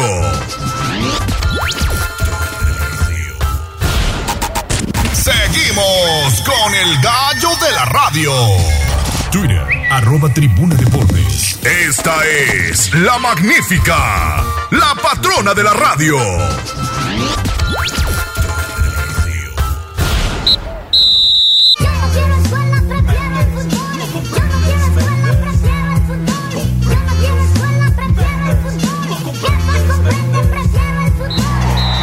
Fútbol, béisbol, box, lucha libre, automovilismo y todo el mundo del deporte con Ernesto Romero, Mario Montero y José Luis Sánchez Solá, el Chelis. Play Ball. Fútbol. 739 Neto, adelante con la información. Buen día. ¿Qué tal, Gallo? Muy buenos días. Buenos días a todo el auditorio. Vamos rapidísimo con la información deportiva y es que pues los aficionados del Club Puebla a través de redes sociales están pidiendo la destitución de Eduardo Arce como director técnico luego de que el equipo perdiera cuatro goles contra cero en el arranque de la League's Cup y es que pues fue el peor desempeño de un equipo de Liga MX en este nuevo campeonato enfrentando a rivales de Estados Unidos inclusive reiteran que Mazatlán, siendo el peor equipo de México, pudo conseguir la victoria por marcador de tres goles a uno ante Austin. Muchos dirán, también perdió Cruz Azul, pero bueno, sabemos que en ese compromiso Cruz Azul tuvo todo para meterle una goliza al conjunto del Inter de Miami. No tuvieron contundencia al ataque y pues al final, si le das una oportunidad eh, pues prácticamente en bandeja de plata Lionel Messi, un jugador de estas características simplemente no te va a perdonar. Y fue lo que pasó con el astro argentino que le dio la victoria al conjunto de la Major League Soccer. Y es que fuera Arce el Puebla no es para ti, es el hashtag que está circulando en las redes sociales señalando los aficionados enojados no solamente por la derrota ante el conjunto de Minnesota sino por lo que ha sucedido en el campeonato local. Y es que el Puebla pues no aprovechó las ausencias de sus antagonistas, enfrentó a un Tigres diezmado, a un Santos con bajas significativas, a un América también con muchísimas ausencias y aún así terminó rescatando apenas un punto de nueve posibles. Y es que los aficionados han acusado a Arce de correr jugadores simplemente por tener un ego bastante frágil y reprocharon que el equipo pues jornada tras jornada simplemente esté, esté exhibiendo el nombre de la institución. Ya señalábamos que el equipo poblano pues hizo una campaña para tratar de conseguir abonados a lo largo de, de esta temporada. Todo, todo le ha salido a la inversa y utilizando la frase de que si no tienes autocrítica, si no tienes autocriterio, si desarmas un proyecto, pues simplemente el Puebla, el Puebla no es para ti, es lo que están recordando después de que Eduardo Arce lleva 13 derrotas en 21 partidos dirigidos, números sumamente tristes y más allá de los descalabros, lo preocupante es el desempeño que está teniendo el equipo blanquiazul que no se ve, no se ve como despierte, al menos que haya de aquí al final, de aquí al mes de agosto, que es la fecha límite para conseguir altas, de que traigan, traigan algún refuerzo. El Chelis tenía mejores números y se fue. Llegó Juan Reynoso que no gustaba la forma eh, de jugar y los planteamientos, pero al final de cuentas dio resultados y me parece que fue el, el primer técnico que llegó de esta nueva era, si así lo queremos decir, que empezó a dar resultados, empezó a, eh, a dar otro tipo de juego, no gustaba, pero era efectivo y luego llegó Nicolás Larcamón que hizo magia, que hay que decirlo.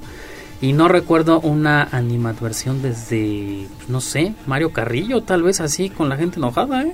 Sí, bastante, bastante molestia que hay por parte de los aficionados.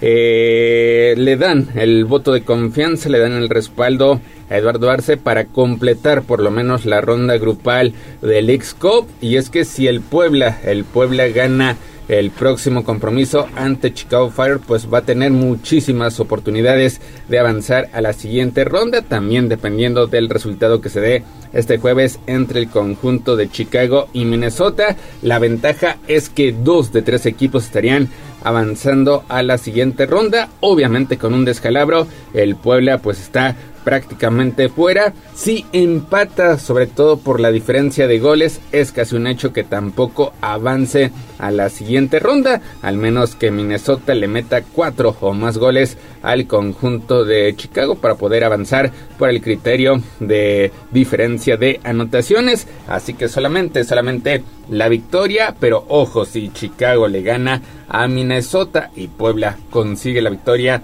ante el equipo de la Ciudad de los Vientos, entonces habrá que irse al criterio de desempate y ahí el Puebla parece, parece tener una desventaja significativa con ese eh, promedio, con ese goal average de menos 4, lo cual pues se ve muy difícil de remontar. Así que pues esperar solamente que Minnesota consiga su segunda victoria y que el Puebla el Puebla pues prácticamente derrote al conjunto de Chicago. Que también no se complicado, no tiene generación ofensiva, no llega, no. genera gol. Digo, si, si en los últimos partidos vieras que tiene una generación de juego ofensivo, que es efectivo eh, Memo Martínez, este Martín Barragán, Ángel Robles, ah, pues tendría opciones, pero la verdad luce complicado por lo que hemos visto estos juegos de Liga MX y esta eh, pues humillación contra Minnesota. Tres goles en cuatro partidos es lo que ha conseguido el conjunto poblano. Eh, le metió uno al equipo de Tigres, cortesía de Brian Angulo. Después dos ante Santos, en lo que ha sido su mejor aportación a nivel ofensivo. Pero lleva, lleva dos ceros de forma consecutiva a favor. El 3 a 0 que encajó ante las Águilas del América. Y recientemente el 4 a 0 ante el conjunto de Minnesota. La directiva pues ha señalado que probablemente si haya cambios, cambios dentro del plantel, pero pues por lo menos van a mantener a Eduardo Arce de aquí al próximo lunes que encare su próximo partido ante el conjunto de Chicago, dependiendo, repetimos, prácticamente con una victoria estaría asegurando su lugar a la siguiente ronda para estar encarando los 16 de final. En caso de que empate o pierda, al menos de que Minnesota le meta 5 goles a Chicago, todavía el Puebla tendría oportunidad de empatar ante el conjunto de la Major League Soccer para avanzar a la siguiente ronda, pero pues sabemos que Minnesota tampoco es de los equipos más dominantes, de hecho eh, de la Major League Soccer, de hecho tiene números muy parejos, muy similares al conjunto de Chicago, sí ha tenido mejor rendimiento el equipo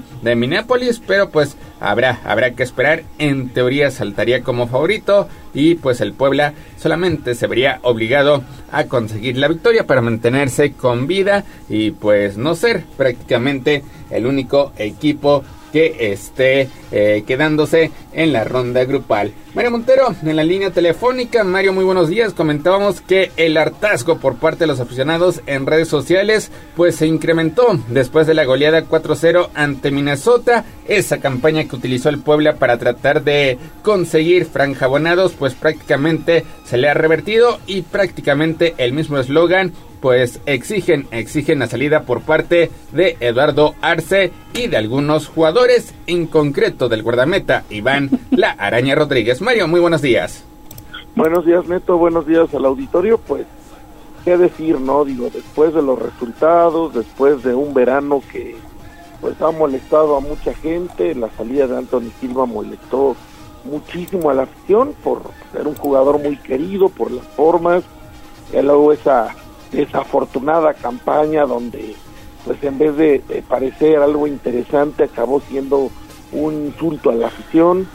Y luego pues ahora estos resultados, la actitud de Arce, en fin, todo, todo se ha vuelto un caldo destructivo perfecto para que pues haya un divorcio ya total entre la afición y el equipo, ya la molestia sea general, ya la afición pues haya decidido no apoyar, no ir al estadio, no, no comprar franjabonos, no, no, no, no, no ver los partidos porque pues hay, hay mucha molestia. Entonces, pues vamos a ver hasta dónde, hasta dónde llega este, esta situación, pero bueno, pues ayer por ahí hubo un poblano valiente que levantó la voz y pues no es cualquier poblano, ¿no?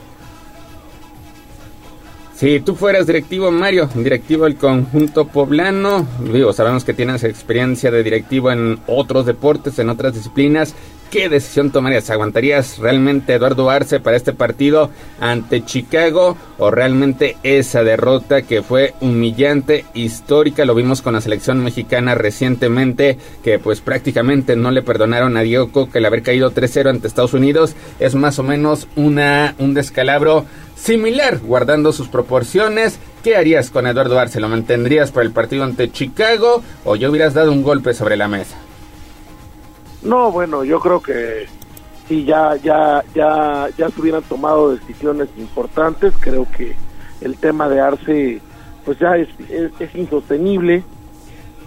Parece que ya se le fue de las manos el, el plantel y pues creo que ya, ya se hubieran tomado tomado medidas importantes. Ahora, a quien yo me refería es al gobernador del estado, Sergio Salomón, que ayer pues anunció que el tema del comodato del estadio, el tema legal del uso del estadio para el equipo, pues se va, se va a renovar, pero sí mencionó y lo, lo dijo de manera muy abierta que una de las condiciones es que la directiva efectivamente invierta y arme un equipo destinado para buscar un campeonato. Entonces, pues creo que levanta la voz por todos nosotros el señor gobernador del estado, ¿no?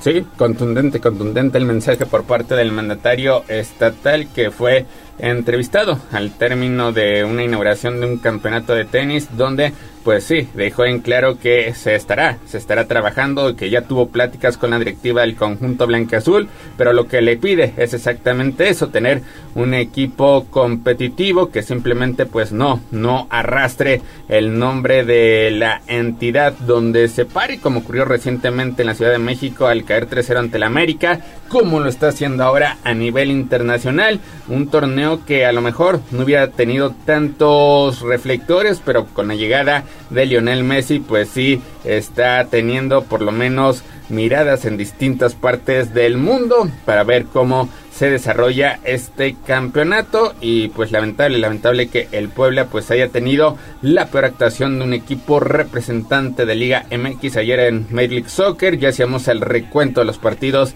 a nivel internacional que ha sostenido el Puebla y sí ha sido el peor descalabro, inclusive salió peor que esa goleada ante Colo Colo hace más de 30 años perdiendo una final de Recopa cuando llegaba como monarca precisamente de la zona de CONCACAF enfrentando al campeón de la Copa Libertadores. Y pues sí, sí da lástima. Otra de las medidas que dijo es que pues también tendrían que apostarle muchísimo a fuerzas básicas y sobre todo a tratar de buscar talento local, señalando que hay 217 municipios y que por lo menos, por lo menos habría algún elemento y lo hemos visto en otros equipos. Iván Moreno es poblano y está brillando en el conjunto de León. El caso de Mozumbito a lo mejor no tuvo una actuación destacada en la fecha 1 con el América, pero el hecho de ya estar en uno de los equipos más importantes del país jugando en primera división, siendo tomado en cuenta, pues es porque tiene tiene eh, características, tiene cualidades y sí llama Mario poderosamente la atención que el Puebla pues no, no presuma de algún jugador de origen poblano.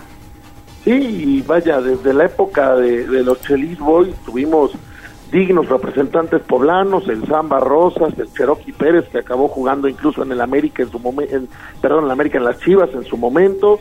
Creo que pues es una de las de, de las eh, consignas inteligentes del gobernador, ¿no? Que haya una búsqueda de talentos local, que haya eh, visorías realmente serias para conseguir pues eh, gente que pueda llegar a, la, a, la, a las fuerzas básicas de Puebla. Finalmente, pues es un equipo que debe de trabajar desde la cantera.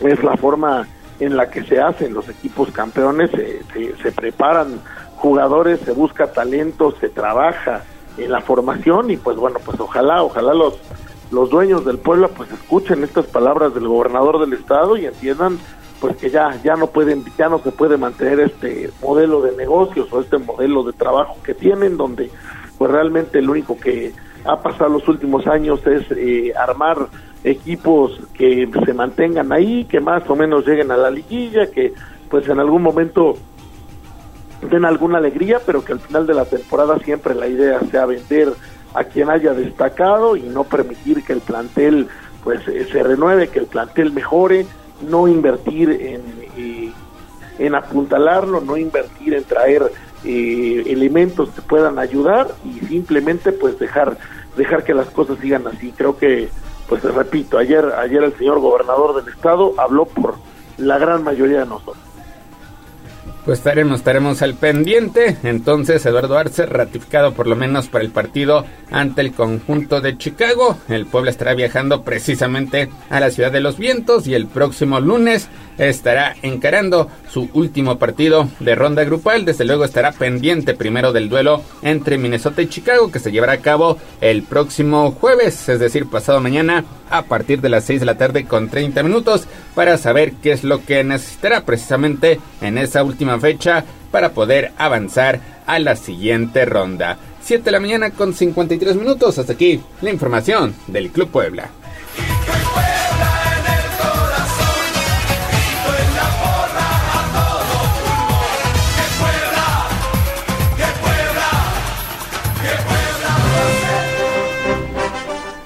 Y vámonos precisamente con el X Cup, Mario, porque este martes arranca, arranca la fecha número 2, donde pues el partido más atractivo de este día no se llevará a cabo. Era el Galaxy ante el conjunto de León. Y es que pues León se quedó varado en el aeropuerto de Vancouver.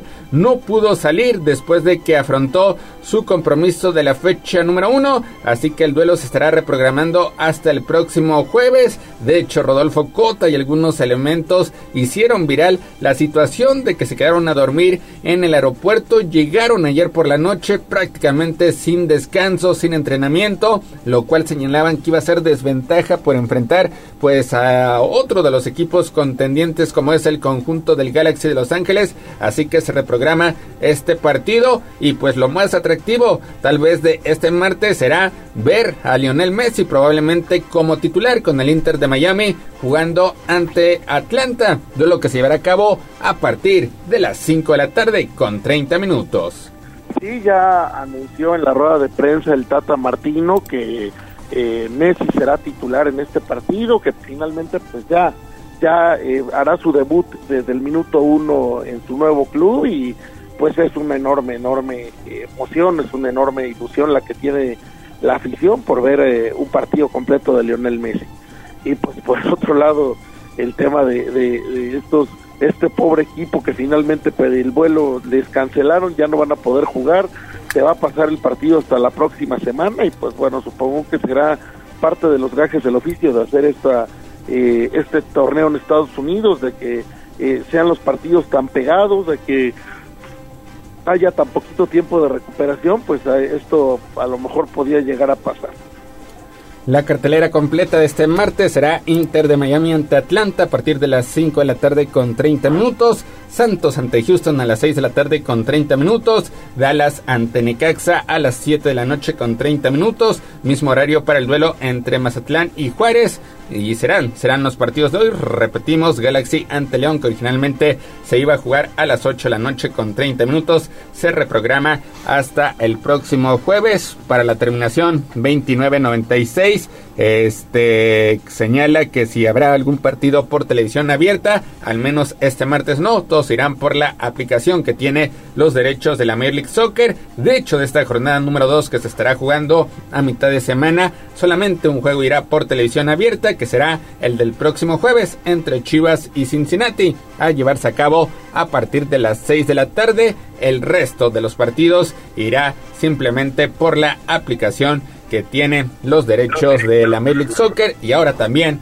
de la League Cup, así que pues pendientes también de Tribuna Deportes para conocer el resumen de esta fecha número 2 que arranca este martes. Estaremos al pendiente en lo particular del duelo entre Minnesota contra Chicago a celebrarse el próximo jueves a partir de las 6 de la tarde con 30 minutos. Y por otra parte, Mario Monterrey pues concreta el fichaje bomba de este torneo Apertura 2023 de la Liga MX con la contratación por parte de Sergio Canales, elemento que recientemente acaba de conquistar la Liga de Naciones de la UEFA con la selección española y que es candidato precisamente para defender la roja en la Copa del Mundo de 2026 y uno de los fichajes bomba que además pues en España fue toda una, una revelación y un escándalo la llegada de Sergio Canales a Monterrey, un jugador que pues es conocido, muy conocido en la Liga Española, que tiene experiencia en la selección española también, ha utilizado la camiseta de la Roja, la, la camiseta de las selecciones menores en España también, y pues la, la gran pues revelación es que vendrá la Liga MX, que en vez de quedarse en España o de buscar estar en otra liga europea, pues vendrá a la Liga MX y pues mucha gente allí en España precisamente se cuestiona el poder económico de la Liga de México, que pues de dónde, de dónde o cómo se, se, lograría traer un jugador de ese calibre, mucha crítica de que no haya querido quedarse allá, eh, mucha, mucha crítica, y bueno, pues es parte de la gran molestia que existe en España, ¿no? Lamentablemente las decisiones del presidente de la Liga Española, de Javier Tebas, pues han, han lastimado mucho económicamente a los equipos. Ha sido un verano muy discreto, con pocas eh, fichajes, con poco movimiento del dinero por, por encontrarse los equipos en una situación precaria económica y, muchos con problemas de tope salarial. Entonces, pues bueno, pues es una de las salidas dolorosas que además, pues digo, levantan, levantan cejas y llaman mucho la atención, porque allá en España, fuera del Real Madrid, nadie ha gastado dinero ni tiene con qué gastar. Pues veremos, veremos si puede adaptarse a las condiciones del balompié mexicano, sobre todo conociendo lo que es la geografía de nuestro país, que es bastante complicado y prácticamente en cada plaza pues encuentras, encuentras un clima distinto. Ya lo hizo André Pierre Guignac, siendo pues tal vez el máximo referente de Tigres en la última década. Es ahora lo que apuesta el conjunto de Monterrey, tener también en Sergio Canales pues un elemento que pues le dé, le dé el campeonato, recordando que Monterrey ha sido protagonista las últimas temporadas, pero en liguilla se ha quedado corto. 7 de la mañana con 58 minutos. Hasta aquí la información de la Liga MX.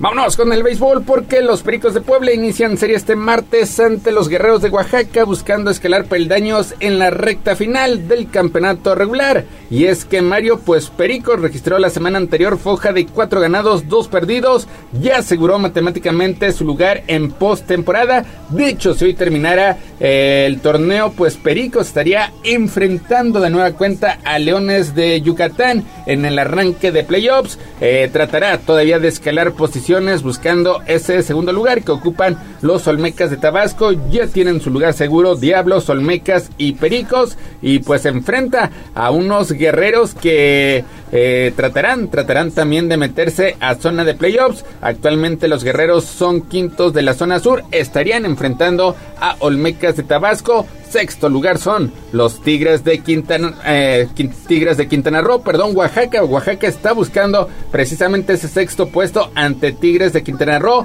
Veracruz es quien ocupa la quinta posición. Así que para Oaxaca, pues no hay mañana. Tendrá que salir a morirse en la raya frente a los Pericos. Sí, Pericos tiene una serie complicada de visita ante Oaxaca. Hay que recordar lo que pasó la última vez, lamentablemente Oaxaca vino a ganar la serie aquí en el Parque de los Hermanos Cerdán. Ahora Pericos, pues ojalá, ojalá les pueda pagar con la misma moneda la visita. es importante que se mantenga en esta buena racha. La, semana pasada las dos series ganadas pues fueron una, una, una muy buen resultado. Ahora Pericos pues tiene eh, ya, ya en las últimas semanas realmente ya quedando dos, cuatro, seis, seis series más en el standing regular a tres juegos y medio de Tabasco, pues Pericos tiene que aprovechar cualquier oportunidad, tiene que sacar un buen resultado ante unos guerreros que pues ya ven difícil la calificación a playoff, pero tampoco imposible y entonces pues por eso van a jugar con todo lo que tienen para tratar tratar de conseguir un lugar en la postemporada y pues Pericos tiene que buscar lo suyo, lo propio. Pericos tiene que seguir escalando posiciones, mantenerse entre los primeros, mantenerse enrachados porque pues viene viene toda una postemporada complicada a pesar de ya estar calificados para la misma. Hay que mantener ese nivel, hay que tratar de rascar esa segunda posición y hasta donde se pueda llegar.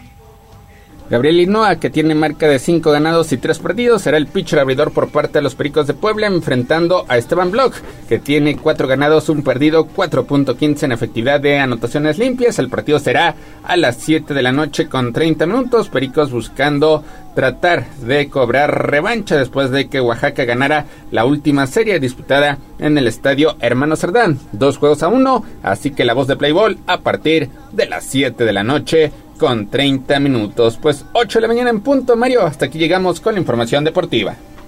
Gracias, Neto. Gracias al auditorio. Que tengan muy buen día. Nos hablamos mañana. Gracias, Mario. Gracias, mi estimado Neto. Y bueno, regresamos con más información.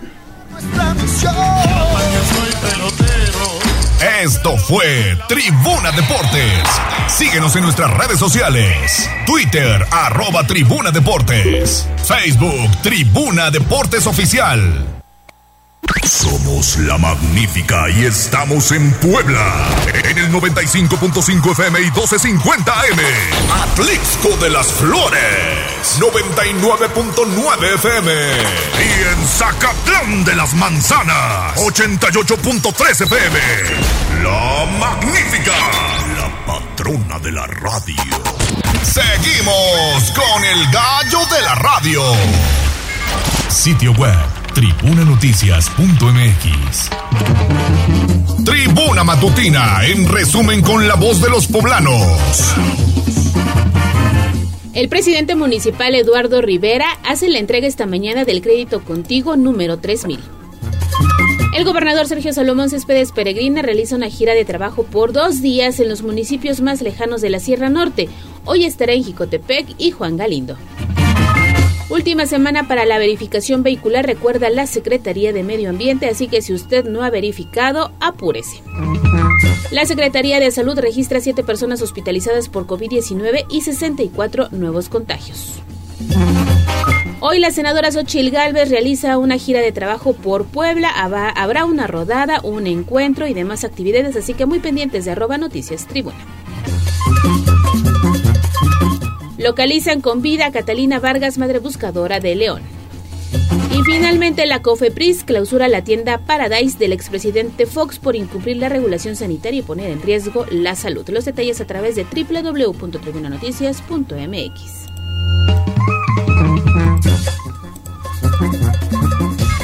Twitter, arroba tribuna vigila. ¿Por dónde sí y por dónde no? 8 de la mañana con 7 minutos, 8 de la mañana con 8 minutos en estos momentos. David Becerra, andas patrullando las calles de Puebla y ya andas por el barrio de Santiago. Platícanos. Gallo, te saludo nuevamente. Justamente como lo comentas, estamos en el corazón del barrio de Santiago y es que en estos momentos estamos a la entrada precisamente de la parroquia de Santiago Apóstol. Aquí ya se está preparando todo para la verbena que se vivirá el día de hoy debido a la celebración precisamente de Santiago Apóstol. Ya están montando algunos de los locales donde se podrá degustar pues el clásico pan de fiesta gallo, también algunos eh, sitios de estas eh, llamadas natas, tortitas de nata. Y bueno, pues en próximos minutos los demás locatarios también ya estarán eh, montando sus locales y sus productos en la iglesia. Gallo, pues se lleva justamente la misa en esos momentos donde se llevan ahora cánticos y se está haciendo todo el protocolo de la misa que evidentemente ya se conoce. Tenerlo muy en cuenta porque hay bloqueos en la calle, totalmente la parte del barrio de Santiago o esta parte que corresponde al barrio de Santiago, el bloqueo sobre la 17 Poniente y la calle 15 Sur, así como 19 Poniente y 15 Sur y por evidentemente la calle 13 Sur a la altura también de la 15 y 19 Poniente. Tomarlo muy, muy en cuenta. Ya en próximos minutos estarán abriendo también los juegos mecánicos toda una feria que se ha montado aquí en el Parque de Santiago para disfrutar de todas las personas que pues evidentemente viven por la zona y que son devotas a Santiago Apóstol. Hay mucha, mucha gente también ya en la misa gallo, pues eh, justamente pues disfrutando ya de las actividades para la celebración de la parroquia de Santiago Apóstol. Gallo, pues es la información que tenemos desde este punto. Oye David, nos dice ahora Mones que le traigas una orden de chalupas. Ahorita les levanto pedido para que ya lleve yo todas las órdenes allá a la estación. Somos cinco personas aquí. ya estaremos llevando las órdenes de chalupas. Un pancito de fiesta mínimo, ¿no? Ajá, para remojarlo y chopearlo, es que la verdad se ve muy, muy, muy antojable y pues evidentemente ya están eh, pues puestos para que en cualquier momento la gente ya empiece a venir a comprar los gallos. Perfecto, pues acá te esperamos. Hay cierre vial entonces en la 17 Poniente entre 13 y 15 Sur, allá en el barrio de Santiago. Mencionar que quedará liberado a la circulación a primera hora del 27 de julio, es decir, pasado mañana quedará liberada la circulación. Mientras que mañana y pasado mañana, es decir, 26 y 27 de julio, también se realizarán festividades, pero en Santanita también habrá fiesta ya en Santa Anita sobre la 26 Poniente entre 13 Norte y privada de la 13 Norte, precisamente en Santa Anita. Bueno, pues habrá también cierre de circulación. En el caso de Santa Anita, el 28 de julio es cuando se liberarán estas vialidades. Pues ahí está entonces. Gracias David, te esperamos entonces con el pan de fiesta. En un momento nos vemos. Seguimos pendientes. Pendientes. 8 de la mañana con 11 minutos. Vámonos a escuchar las vacantes del día.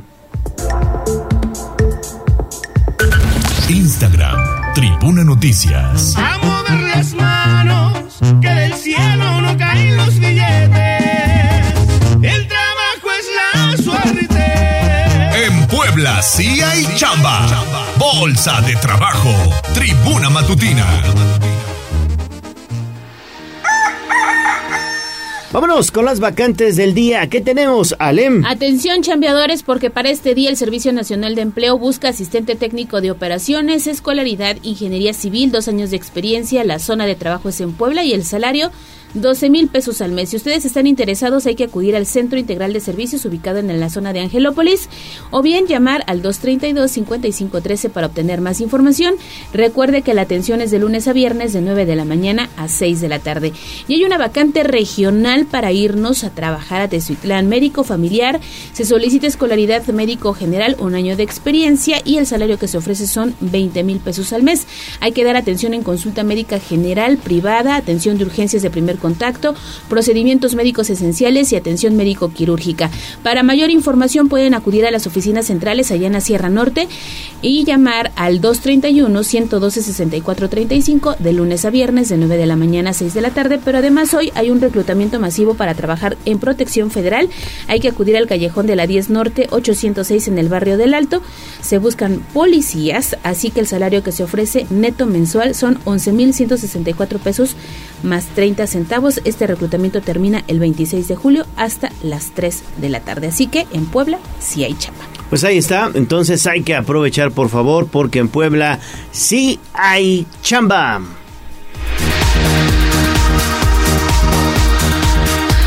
A mover las manos, que del cielo no caen los billetes.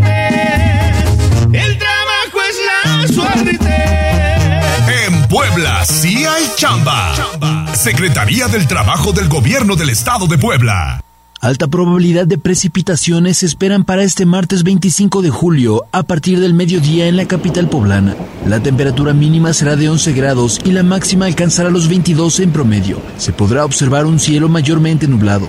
Entre 16 y 28 grados será el rango de temperaturas para el Valle de Atlixco y Matamoros. Habrá presencia de nubosidad durante gran parte de la jornada y la probabilidad de lluvia es alta a partir de las 14 horas.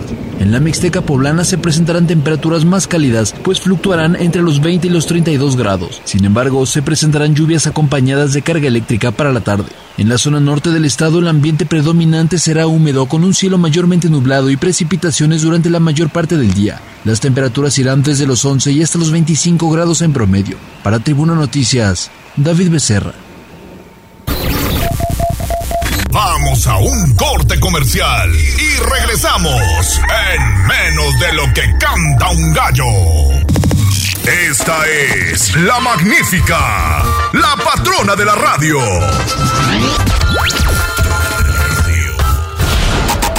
Seguimos con el gallo de la radio. Sitio web, tribunanoticias.mx.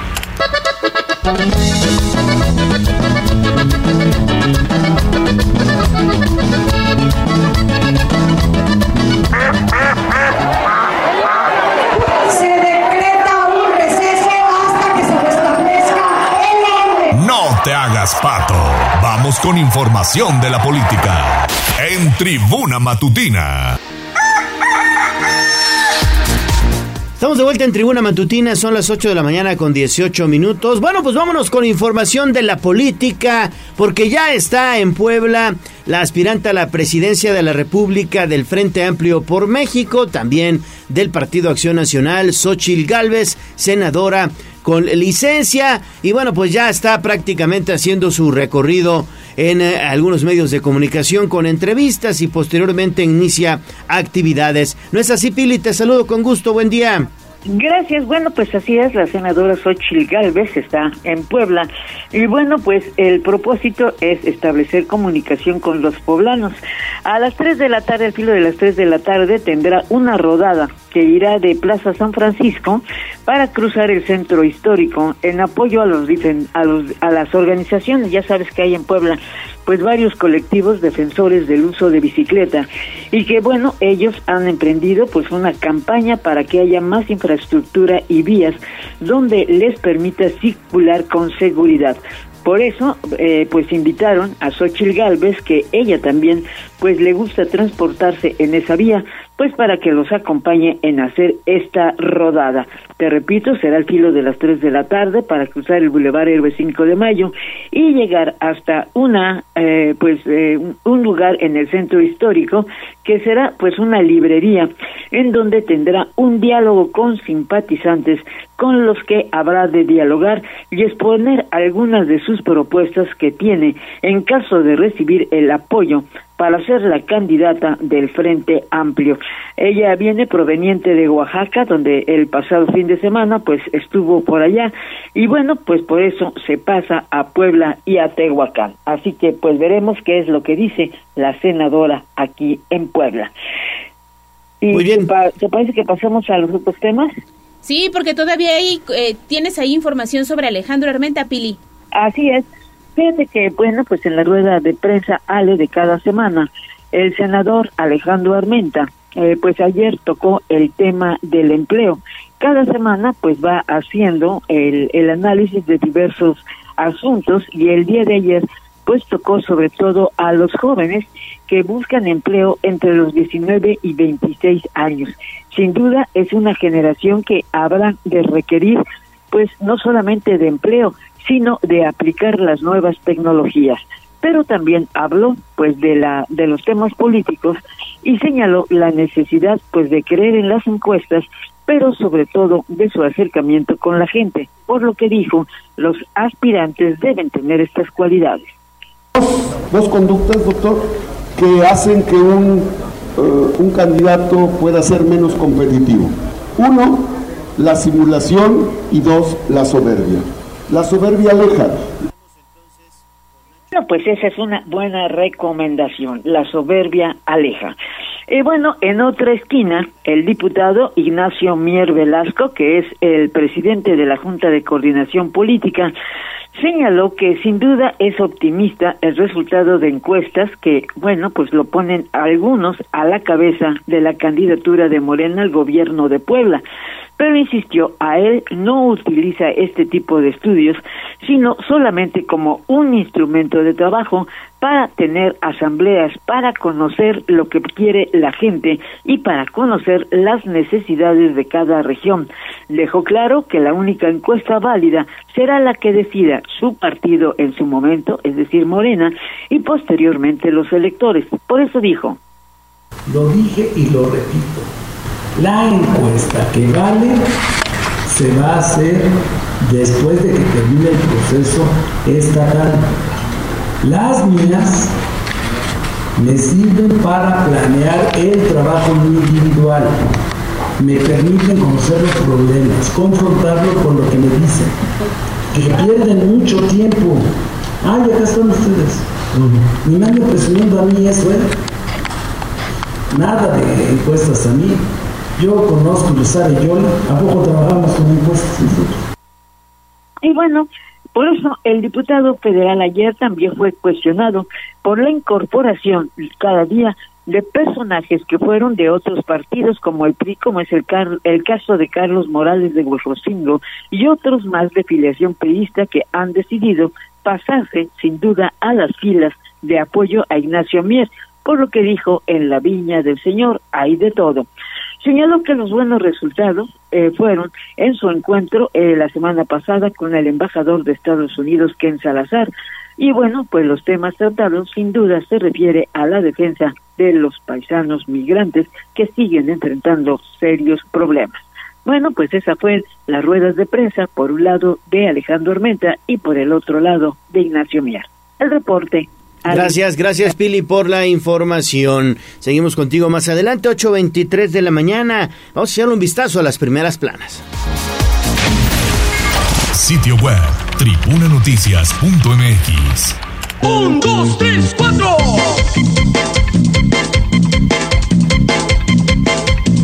Extra, extra. Nuestra azul para la guerra.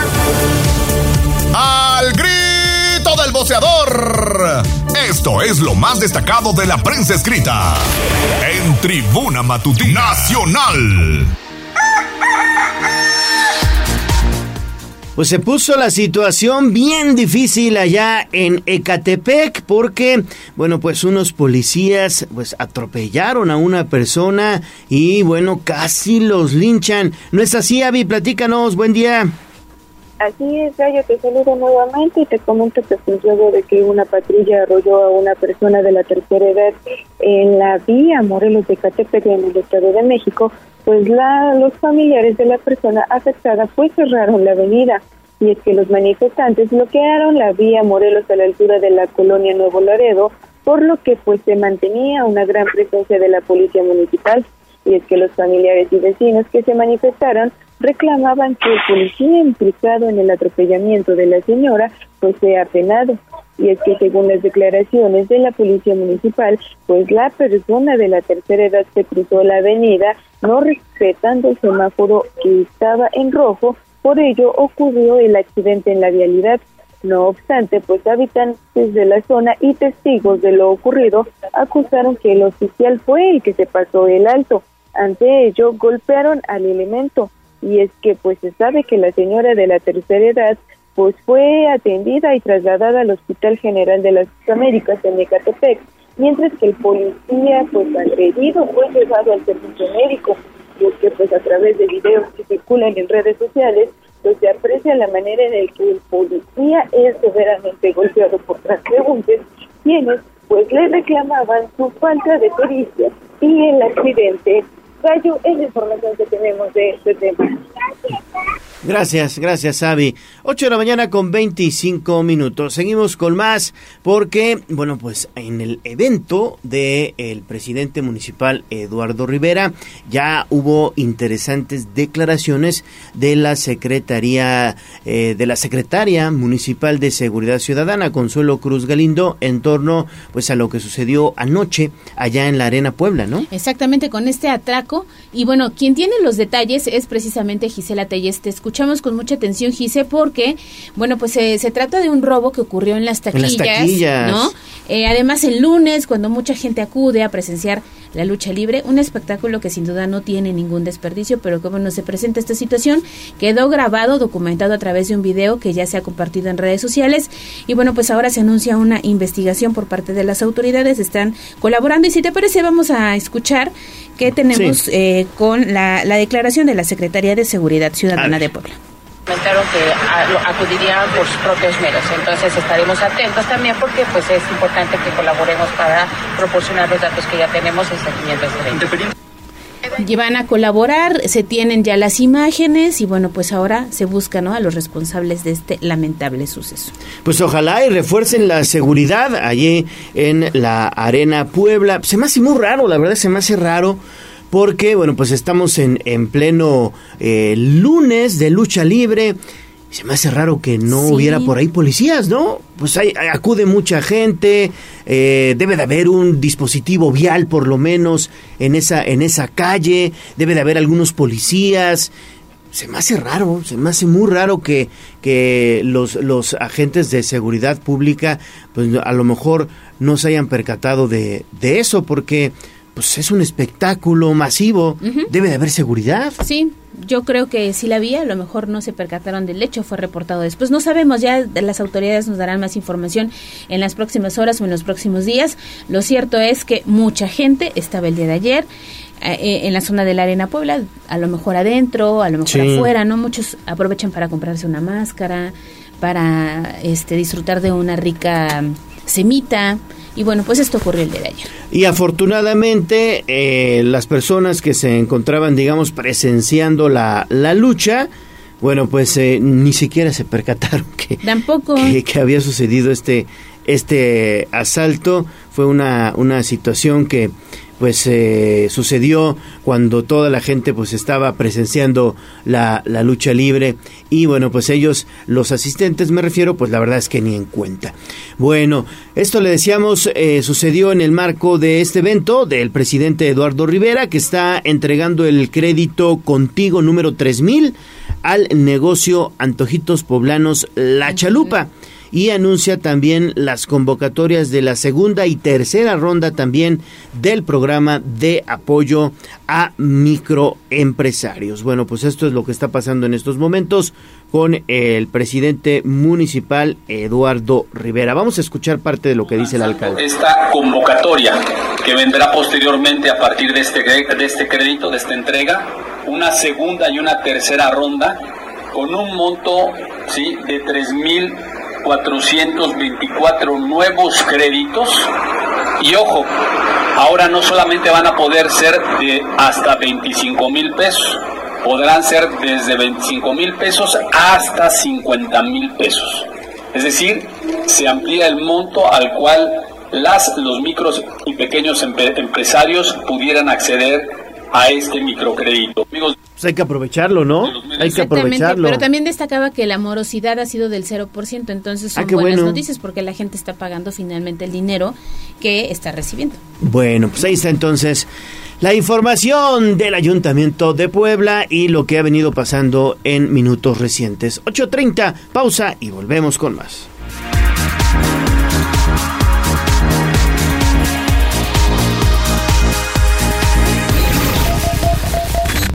A un corte comercial y regresamos en menos de lo que canta un gallo.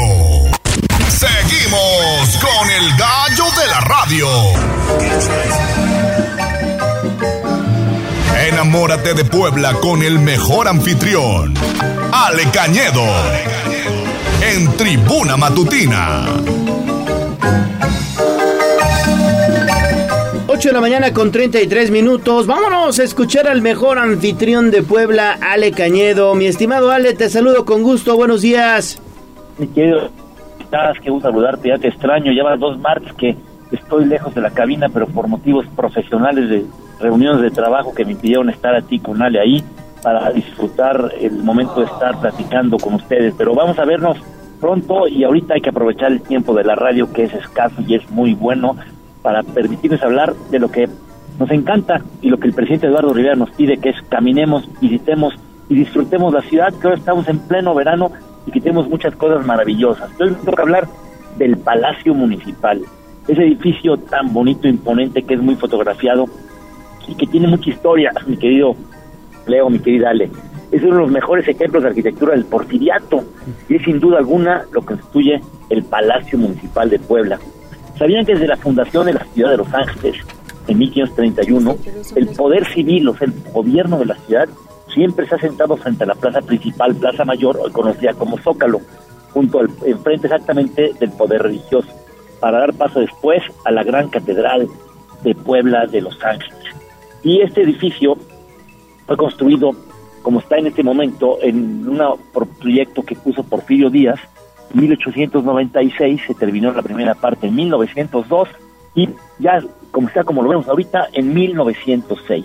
Es uno de los ejemplos más importantes del renesantismo isabelino hecho por el arquitecto inglés Charles Hall, que tiene uno de los ejemplos más claros, uno de los salones de cabildos más bonitos de la República Mexicana. Y no lo digo porque me guste y esté bonito y esté espectacular, sino porque he tenido la oportunidad por mi trabajo de visitar algunas ciudades del país, ciudades capitales, municipios, y conocido mucho de este gran eh, lugar que es el Salón de Cabildos de Puebla. Es uno de los más, más importantes, tiene, eh, por ejemplo, un relieve con la personificación de la ciudad de Puebla, es en la parte de la escalera, que te recibe a tres personajes que representan la paz, el trabajo y las artes. Este fue puesto de acuerdo a una remodelación, también una placa de lo que había de la antigua Casa de la Audiencia de 1714. Es importante que el Salón de Cabildos, así como la parte de afuera es más renacentista, la parte del Cabildo es más un poco influencia francesa, ya que se construyó fundamentalmente en el gobierno de Porfirio Díaz y que tiene algo muy característico, las columnas. Las columnas tienen forma de atlantes. Atlantes son aquellos personajes que, que luchaban en épocas ancestrales y que tienen la, la forma muy curiosa, que tienen o hacen entender que el techo se detiene con la cabeza y no tienen brazos. Eso significa que hay en Salón de Cabildo el trabajo a través de la mente, del esfuerzo y de la, del pensamiento va a ser lo que lleve a llevar las mejores obras hacia la ciudad de Puebla. El conjunto de pinturas que hay en el techo también tienen cosas muy interesantes. Por ejemplo, en una parte se encuentra tres ángeles, uno con la antorcha de la sabiduría, otro con la balanza de la justicia y al final un espejo con una serpiente que lo ve, que significa la prudencia. Todo esto que sean parte de lo que los gobernantes tienen que tener cuando tomen decisiones allí en el, en el salón de cabildo. Entonces, esas son las virtudes fundamentales que hay en este lugar que permite que los poblanos y que los visitan puedan encontrar cosas interesantes sobre la historia de la ciudad, ya que en las murales que hay alrededor encontrarán frases y nombres de los personajes que han sido importantes en desarrollo histórico de nuestro mismo lugar. Por ejemplo, está el nombre de Ignacio Zaragoza, el Porfirio, eh, no, Porfirio Díaz no está, debería de estar, pero no está. Eh, está eh, el presidente Benito Juárez, también encontramos a González Ortega por el sitio de Puebla, los hermanos Hernán, Juan de Palafox de Mendoza y los fundadores de Puebla, Fray Toribio de Benavente, Motolinía, Fray Julián de Garcés, Juan de Salvarón e Isabel de Portugal. Eso es parte de la historia que se invita a conocer nuestro Palacio Municipal, mi querido Leo y mi querida Ale. Y, oye, el Palacio Municipal que también ha soportado ya varios sismos, ¿no? Sí, ha tenido la, eh, el sismo más fuerte fue en 1999, en Exacto. junio, a las 3.19 de la tarde, donde sí tuvo un tema muy delicado eh, el, el propio lugar. Y que afortunadamente, bueno, pues fue restaurado y está bien. Sí, y que la gente Sí. puede visitarlo, conocerlo. Exactamente, puede conocerlo, visitarlo. Puede entender mucho de la historia de la ciudad a través de una plática que te pueden dar los días que pueden estar ofreciendo los servicios ahí, eh, para, para visitar y, en- y ver que el, el cabildo, el cabildo, el Palacio Municipal en conjunto es tan bonito por fuera como por dentro. Oye, Ale. Ahora, sí. Y el videomapping que están proyectando. Eso, a eso iba yo. Ahora tenemos un fantástico videomapping a las siete y media, eh, las, a las ocho y cuarto de la noche todos los días, de aquí hasta el 6 de agosto, donde uno podrá ver y disfrutar este videomapping que invita el presidente Eduardo Rivera a todos los poblanos y visitantes. ¿Cuál es la temática del videomapping actual? Es eh, tierra de gigantes, tierra de héroes, es la historia de la ciudad de Puebla, la historia del Valle de Puebla y que confluye también con la gastronomía y con las formas de vivir a través de la talavera y todo lo que tenemos en Puebla. Qué padre, pues hay que disfrutarlo, ¿no? Sí, hay que, hay que aprovecharlo y empieza me parece que 7.30 de la noche, ¿no? La primera proyección. La primera 7.30 de la noche, 7.30 de la noche, todos los días de aquí al 6 de agosto, vale mucho la pena, eh, se lo recomiendo mucho. Empezó el sábado pasado, son 8 minutos de historia a través de las luces en este videomapping sobre la fachada de la Catedral de Puebla. Claro. Oye, y cambiando un poquito de tema, aprovechando que te tengo en la línea, mi estimado Ale Cañedo, secretario de Turismo y Desarrollo Económico del municipio de Puebla. ¿Cuál es tu percepción, tu análisis en torno a pues este proyecto de peatonalización de la 16 de septiembre de la 7 Oriente Poniente hacia el Zócalo de Puebla en materia de turismo, en materia de economía? ¿Tú cómo lo ves? Los turistas eh, buscan tener espacios donde puedan entender más las ciudades. Una ciudad es para conocerla hay que caminarla. Y ese proyecto que el gobierno de la ciudad que Cabeza Eduardo Rivera está llevando tiene muchas de estas virtudes que van a permitir una mejora. Está haciéndose eh, con un proyecto encabezado por las distintas áreas del centro histórico de la gerencia municipal, así como la Secretaría de Movilidad e Infraestructura, para que el proyecto cuando se termine tenga la mejor opción. Las calles peatonales van a ser más cercanas a la catedral y la parte cercana al Carmen sí tendrán la movilidad normal como actualmente se tiene. Yo creo que puede ser importante para los turistas y para los poblanos que tengan la posibilidad, como se hace ahora en la calle 5 de Mayo. Sí, incluso ayer Ale presentábamos un recuento de esas calles que antes pues por ahí circulaba transporte público, los coches, la 3 Oriente por, por el momento se me viene a la mente y ella el día de ayer empezaron con estas obras de mejoramiento de las lajas, ¿no? Exactamente, las lajas ahí empezaron exactamente por la parte del Carmen para que eh, más o menos a finales de agosto se pueda trabajar ya cerca de la catedral y los turistas que están llegando ahora en este momento puedan disfrutarlo sin obras esa parte y tener una mejor experiencia. Y es parte del proyecto que el presidente nos ha pedido también, Eduardo Rivera, de comunicar lo más posible esta información. Perfecto, Ali, pues muchísimas gracias y nos escuchamos o nos vemos el próximo martes, ¿no? Sí, sí, espero así verlos, espero que los eventos matutinos no sean de la próxima semana y tengamos la oportunidad de estar con ustedes. Gracias, Ale, que tengas buen día. Gracias y que sigas disfrutando y a comer chiles en hogar, que te vi comiendo muchos, el, muy, muy contento el viernes, pero ya no te vi para despedirme para ver qué te había parecido. Sí, ahí estábamos, ahí estábamos ya degustando el primer chile en hogada de la temporada. Uy, ya te voy ganando, ya llevo cinco. Ah, no, no, pues ya vas de gane. No, ya vas de gane. ¿Quién no lleva ninguno? Híjole, no, pues hay, hay, hay, hay que apurarse, hay que apurarse, porque acuérdate que es una buena temporada y es también un momento para hacer que entre las familias como si fuera una segunda Navidad. Es correcto, Ale. Pues gracias. Gracias a ti, nos vemos, Ale, nos vemos, Leo. Nos vemos, Tocayo. Gracias por este recorrido hoy por el Ayuntamiento de Puebla. 8 de la mañana con 42 minutos. Ahí está entonces el comentario de Ale Cañedo, el mejor anfitrión de Puebla. Bueno, el presidente de la República, ya pasando a otras cosas, Andrés Manuel López Obrador aseguró que hay una disminución de los homicidios en México este día el INEGI está presentando precisamente cifras en torno al tema y eh, lo que sucedió precisamente en esta materia de homicidios en México durante el 2022. Es efectivamente se nota una disminución en torno a las muertes violentas en nuestro país. Esto fue lo que dijo el presidente López Obrador. Vamos a escuchar.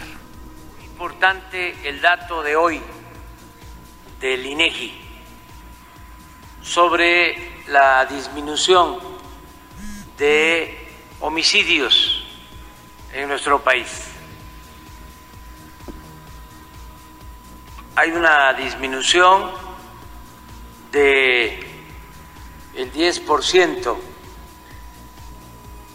del 2021 al 2022. Esto es muy alentador porque esa tendencia eh, se mantiene. Y estimamos que desde que llegamos al gobierno ha disminuido el homicidio, los asesinatos, los homicidios en 17%. Si continuamos así, vamos a terminar el gobierno alrededor del 20%. Bueno, pues ahí está, es lo que las cifras que tiene el presidente y que hoy las está presentando en la conferencia de prensa de todas las mañanas. Sí, y hay una nota de Daniel Jacome a través del portal de casa. Vaya a visitarlo www.tribunanoticias.mx con todos los detalles de esta información que hoy revela precisamente el INEGI. Bueno, pues ahí está entonces el reporte de la mañanera del presidente López Obrador. 15 minutos antes de las 9 de la mañana. Vamos a hacer una pausa y regresamos ya a la recta final de Tribuna Matutina. Vamos a un corte comercial y regresamos en menos de lo que canta un gallo. Esta es la magnífica, la patrona de la radio.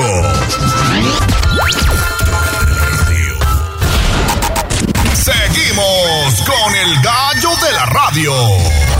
Twitter, arroba tribuna deportes. En tribuna matutina, fútbol, béisbol, box, lucha libre, automovilismo y todo el mundo del deporte. Play ball. En tribuna deportes, fútbol. 8 de la mañana con 47 minutos. Mi estimado Ernesto Romero, hay información de último momento. ¿Qué tal, Gallo? Vale, muy buenos días, buenos días a todo el auditorio. Efectivamente, pues se aferra, se aferra al sueño europeo, a pesar de que tenía ofertas para regresar al balompié mexicano, de que no le fue nada bien con el conjunto del Wolverhampton después de esa aparatosa lesión que prácticamente lo marginó eh, de tener actividad regular en la última Copa del Mundo, porque finalmente sí fue convocado, sí estuvo participando en Qatar 2022. Pues finalmente Raúl Jiménez seguirá en la Liga Premier. Acaba de superar las pruebas físicas y médicas Oye, de rigor. Y viene saliendo de una operación, ¿no? Sí, viene saliendo de una operación. Ya no estuvo concentrado con la selección mexicana, solamente vino a disputar un partido de carácter Amistoso. amistoso, allá en Mazatlán, todavía al final de la era de Diego Coca. Después decidieron que se incorporara o que regresara al viejo continente precisamente para someterse a esa operación y reportarse listo de cara a lo que será la temporada 2023-2024 de la Liga Premier que estará arrancando en el mes de agosto y renueva con el conjunto del Fulham, un equipo que si bien no es de los más importantes de la Liga Premier, pues sí permanece en el máximo circuito de tal vez el fútbol más competitivo que hay en el viejo continente, así que buenas noticias, ojalá aproveche esta continuidad que se le da en el fútbol inglés tomando en cuenta que tuvo muy buenas actuaciones con el conjunto del Wolverhampton y veremos qué tal responde ahora con el equipo del Fulham que pues el primer objetivo desde luego será mantenerse en el máximo circuito, mantenerse en la Liga Premier y posteriormente tratar de pelear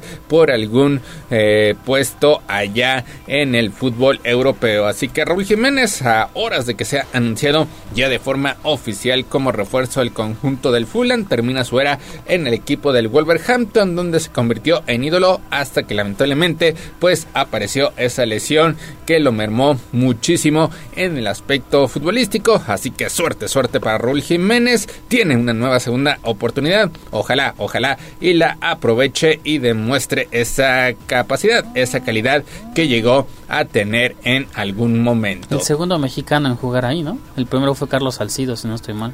También estuvo Jared Borghetti. Jared ¿Sí? Borghetti estuvo militando con el conjunto del Wolver eh, del eh, Bolton Wanderers. Bolton Wanderers, ahí estuvo también Jared Borghetti teniendo actividad en la Liga Premier. Desde luego ya mencionabas el caso de Carlos este Salcido y ahora eh, Raúl Jiménez que pues hasta el momento ha sido el jugador más rescatable. Estuvo también Javier Hernández con el conjunto del Manchester United. De hecho fue eh, su primera experiencia en el viejo continente allá en 2011 donde fue contratado, anunciado de forma personal por Alex Ferguson, técnico del conjunto del Manchester. Y ya para rematar la información deportiva, empate triste entre Paris Saint Germain y el conjunto de Al Nazar. Todo sigue a la expectativa de lo que ocurra con Kylian Mbappé porque se agota el tiempo. Paris Saint Germain quiere deshacerse del atacante francés, obviamente para tener ganancias en el aspecto económico. El atacante francés quiere cumplir su último año de contrato y prácticamente salir libre. Ya recibió una oferta bastante jugosa del fútbol árabe, pero desde luego esa no es su prioridad. Su prioridad o su objetivo principal será mantenerse en el viejo continente y conquistar la UEFA Champions League, torneo que hasta el momento se le ha negado al ya campeón del mundo con Francia en 2018. Ale, lo más relevante en materia deportiva. Muchísimas gracias Neto por este resumen final de deportes y ahora nos vamos a los espectáculos con Pedro Jiménez. También pelotero. Esto fue Tribuna Deportes. Síguenos en nuestras redes sociales. Twitter, arroba Tribuna Deportes. Facebook, Tribuna Deportes Oficial. Instagram, Tribuna Noticias.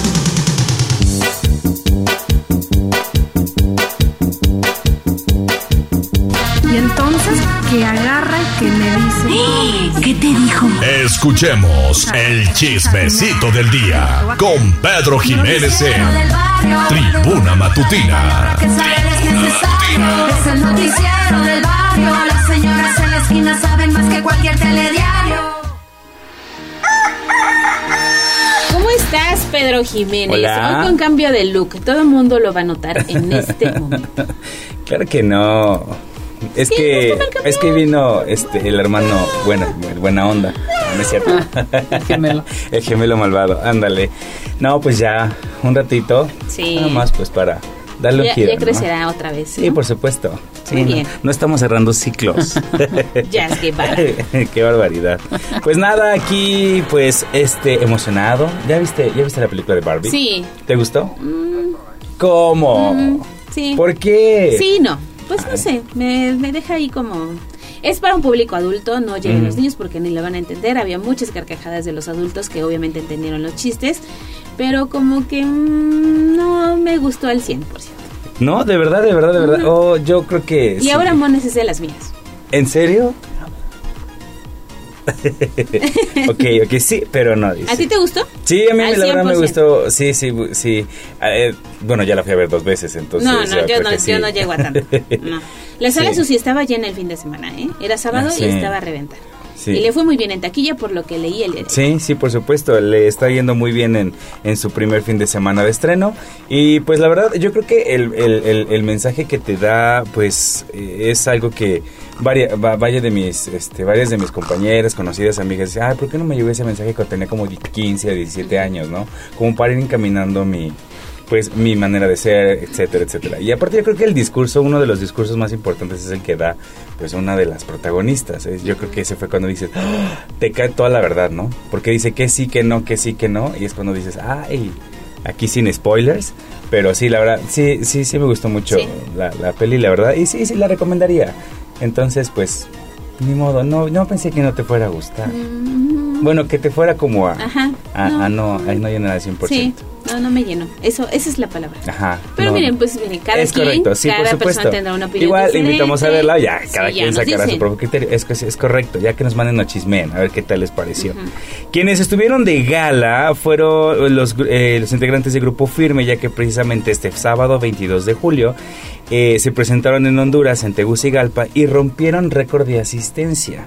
El estadio o el, el lugar donde se presentaron eh, tenía una capacidad para 18.500 personas y no sé cómo lo hicieron para llenarlo con 19.000 asistentes. O sea, metieron a más del sobrecupo. Claro. Y afortunadamente no hubo accidentes, no hubo lesionados, bueno. nada. Entonces ellos pues estaban muy felices, muy contentos.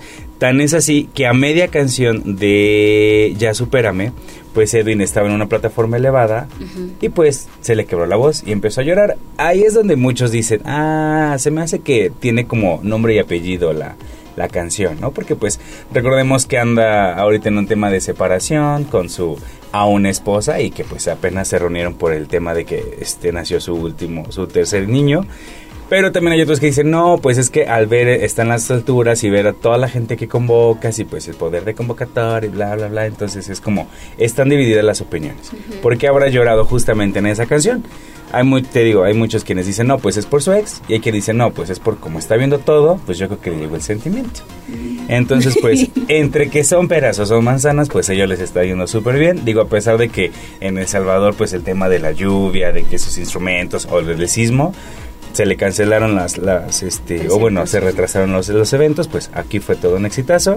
Y justamente hoy se presentan en San Pedro Sula y ahí se espera que lleguen más de 25 mil asistentes, ya que el recinto donde se van a presentar pues es más grande.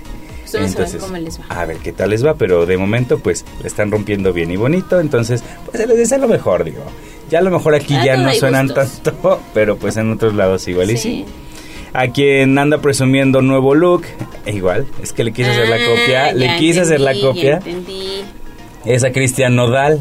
Recientemente este fin de semana también subió, eh, o compartió unas fotos en, en- en Instagram donde pues está aparentemente trabajando en algún nuevo material. Y pues ya se ve con un look pues distinto, ya se ve más delgado, este se ve que se dejó el cabello más largo a como lo traía, que lo traía pues muy muy cortito. Y ya se nota cómo están desapareciendo, desvaneciéndose los tatuajes que tenía en la cara. Él había declarado... Mm. Sí, es que se Sí, sí, sí, sí. Digo, tam- pues también es Sí, muy su gusto, ¿no? Pero, sí, sí. Eh, es correcto. Y pues en la cara, que siento que es una, una parte muy delicada, ¿no? Entonces, este, ya se está viendo como las estrellitas que tenía en la ceja, tenía la palabra amor, entonces ya se le están desvaneciendo. Las banderillas, bueno, yo les decía, este, arreglos de popote que tenía aquí en la nariz también ya se le están, este, pues es que parecían Sí, arreglos que de cuelgas, triangulito. ajá. Entonces, este, también se le están desapareciendo. Y digo, a lo mejor no es tan, tan, tan notorio, pero si tú comparas una, una foto de antes, pues sí, sí, sí, le Se ven nota. menos, menos clarito. Pero qué necesidad. Gastes en ponértelos y luego gastes más en quitártelos. Pero bueno, gastó en un anillo de 3 millones de pesos y pues no sabemos si ¿Quién se lo sabe? regresaron o no. Pero pues digo, muy su gusto, ¿no? A final de cuentas, él ahorita ya no los quiere tener porque pues declaró que para su pequeñito, pequeñita, bueno, que ya es más, este... Que es niña, obvio, ¿no? Ajá, que es niña y está más revelado, quiere que conozca su cara, o sea, su cara limpia, sin tatuajes, para pues ver cómo realmente es él. Entonces, por eso es que está ahorita con, con ese tema y pues dentro de lo que cabe, pues ese es el chismecito que traemos del fin de semana. Sí, quienes vivimos del rostro, digo, sabemos, ¿no? Lo que significa tener una situación de esta naturaleza. él, él sabe, él sabe y sabe muchas cosas, ¿ves? No te creas, no te creas. Muy bien, pues Yo no. O sea, ¿Cuál cambio de look? ¿Qué se hizo? O sea, ¿Qué te hiciste? No, no, nada, notas. no, No, subí, no, de, pues, subí de peso. se quitó la Subí de barba. peso. Ah, de veras, te rasuraste. Te rasuraste. Es que sí, ah, eso, eso me llena de orgullo porque entonces no me razón, ya no veo las canas. Ajá. Ya no veo las canas. No, ya no. Pero hay que portarlas con orgullo. Ah, sí, ¿no? a mí- sí, por supuesto, solo dije, mm, Bueno, vamos a quitarse. Sí, y ahí en casa me decían, es que te vas a ver bien cachetón. Y yo, bueno, pues ya ni modo. sí, Ya, eso ya te lo juro modo. que sí. Sí. Eso pasa. Yo Pues por es eso no me rasuro. sí, pero nos acostumbraremos. Además serán unos días nada más. Sí. Crece, la barba Es crece. correcto, es correcto. Gracias, Pues, Pedro. A ustedes, amigos. Que tengas buen día. Gracias. Gracias, igual. Gracias, Aura Mones en la operación técnica, Abraham Merino en la producción, Jazz Guevara en las redes sociales. Ale, nos vamos. Nos vemos para mañana. Aquí tenemos una cita en punto de las seis. Cuídense y disfruten el martes. Que tengan un gran martes. Se despide de ustedes su amigo Leonardo Torija, el gallo de la radio. Adiós. Me voy de ti. Aquí terminamos Tribuna Matutina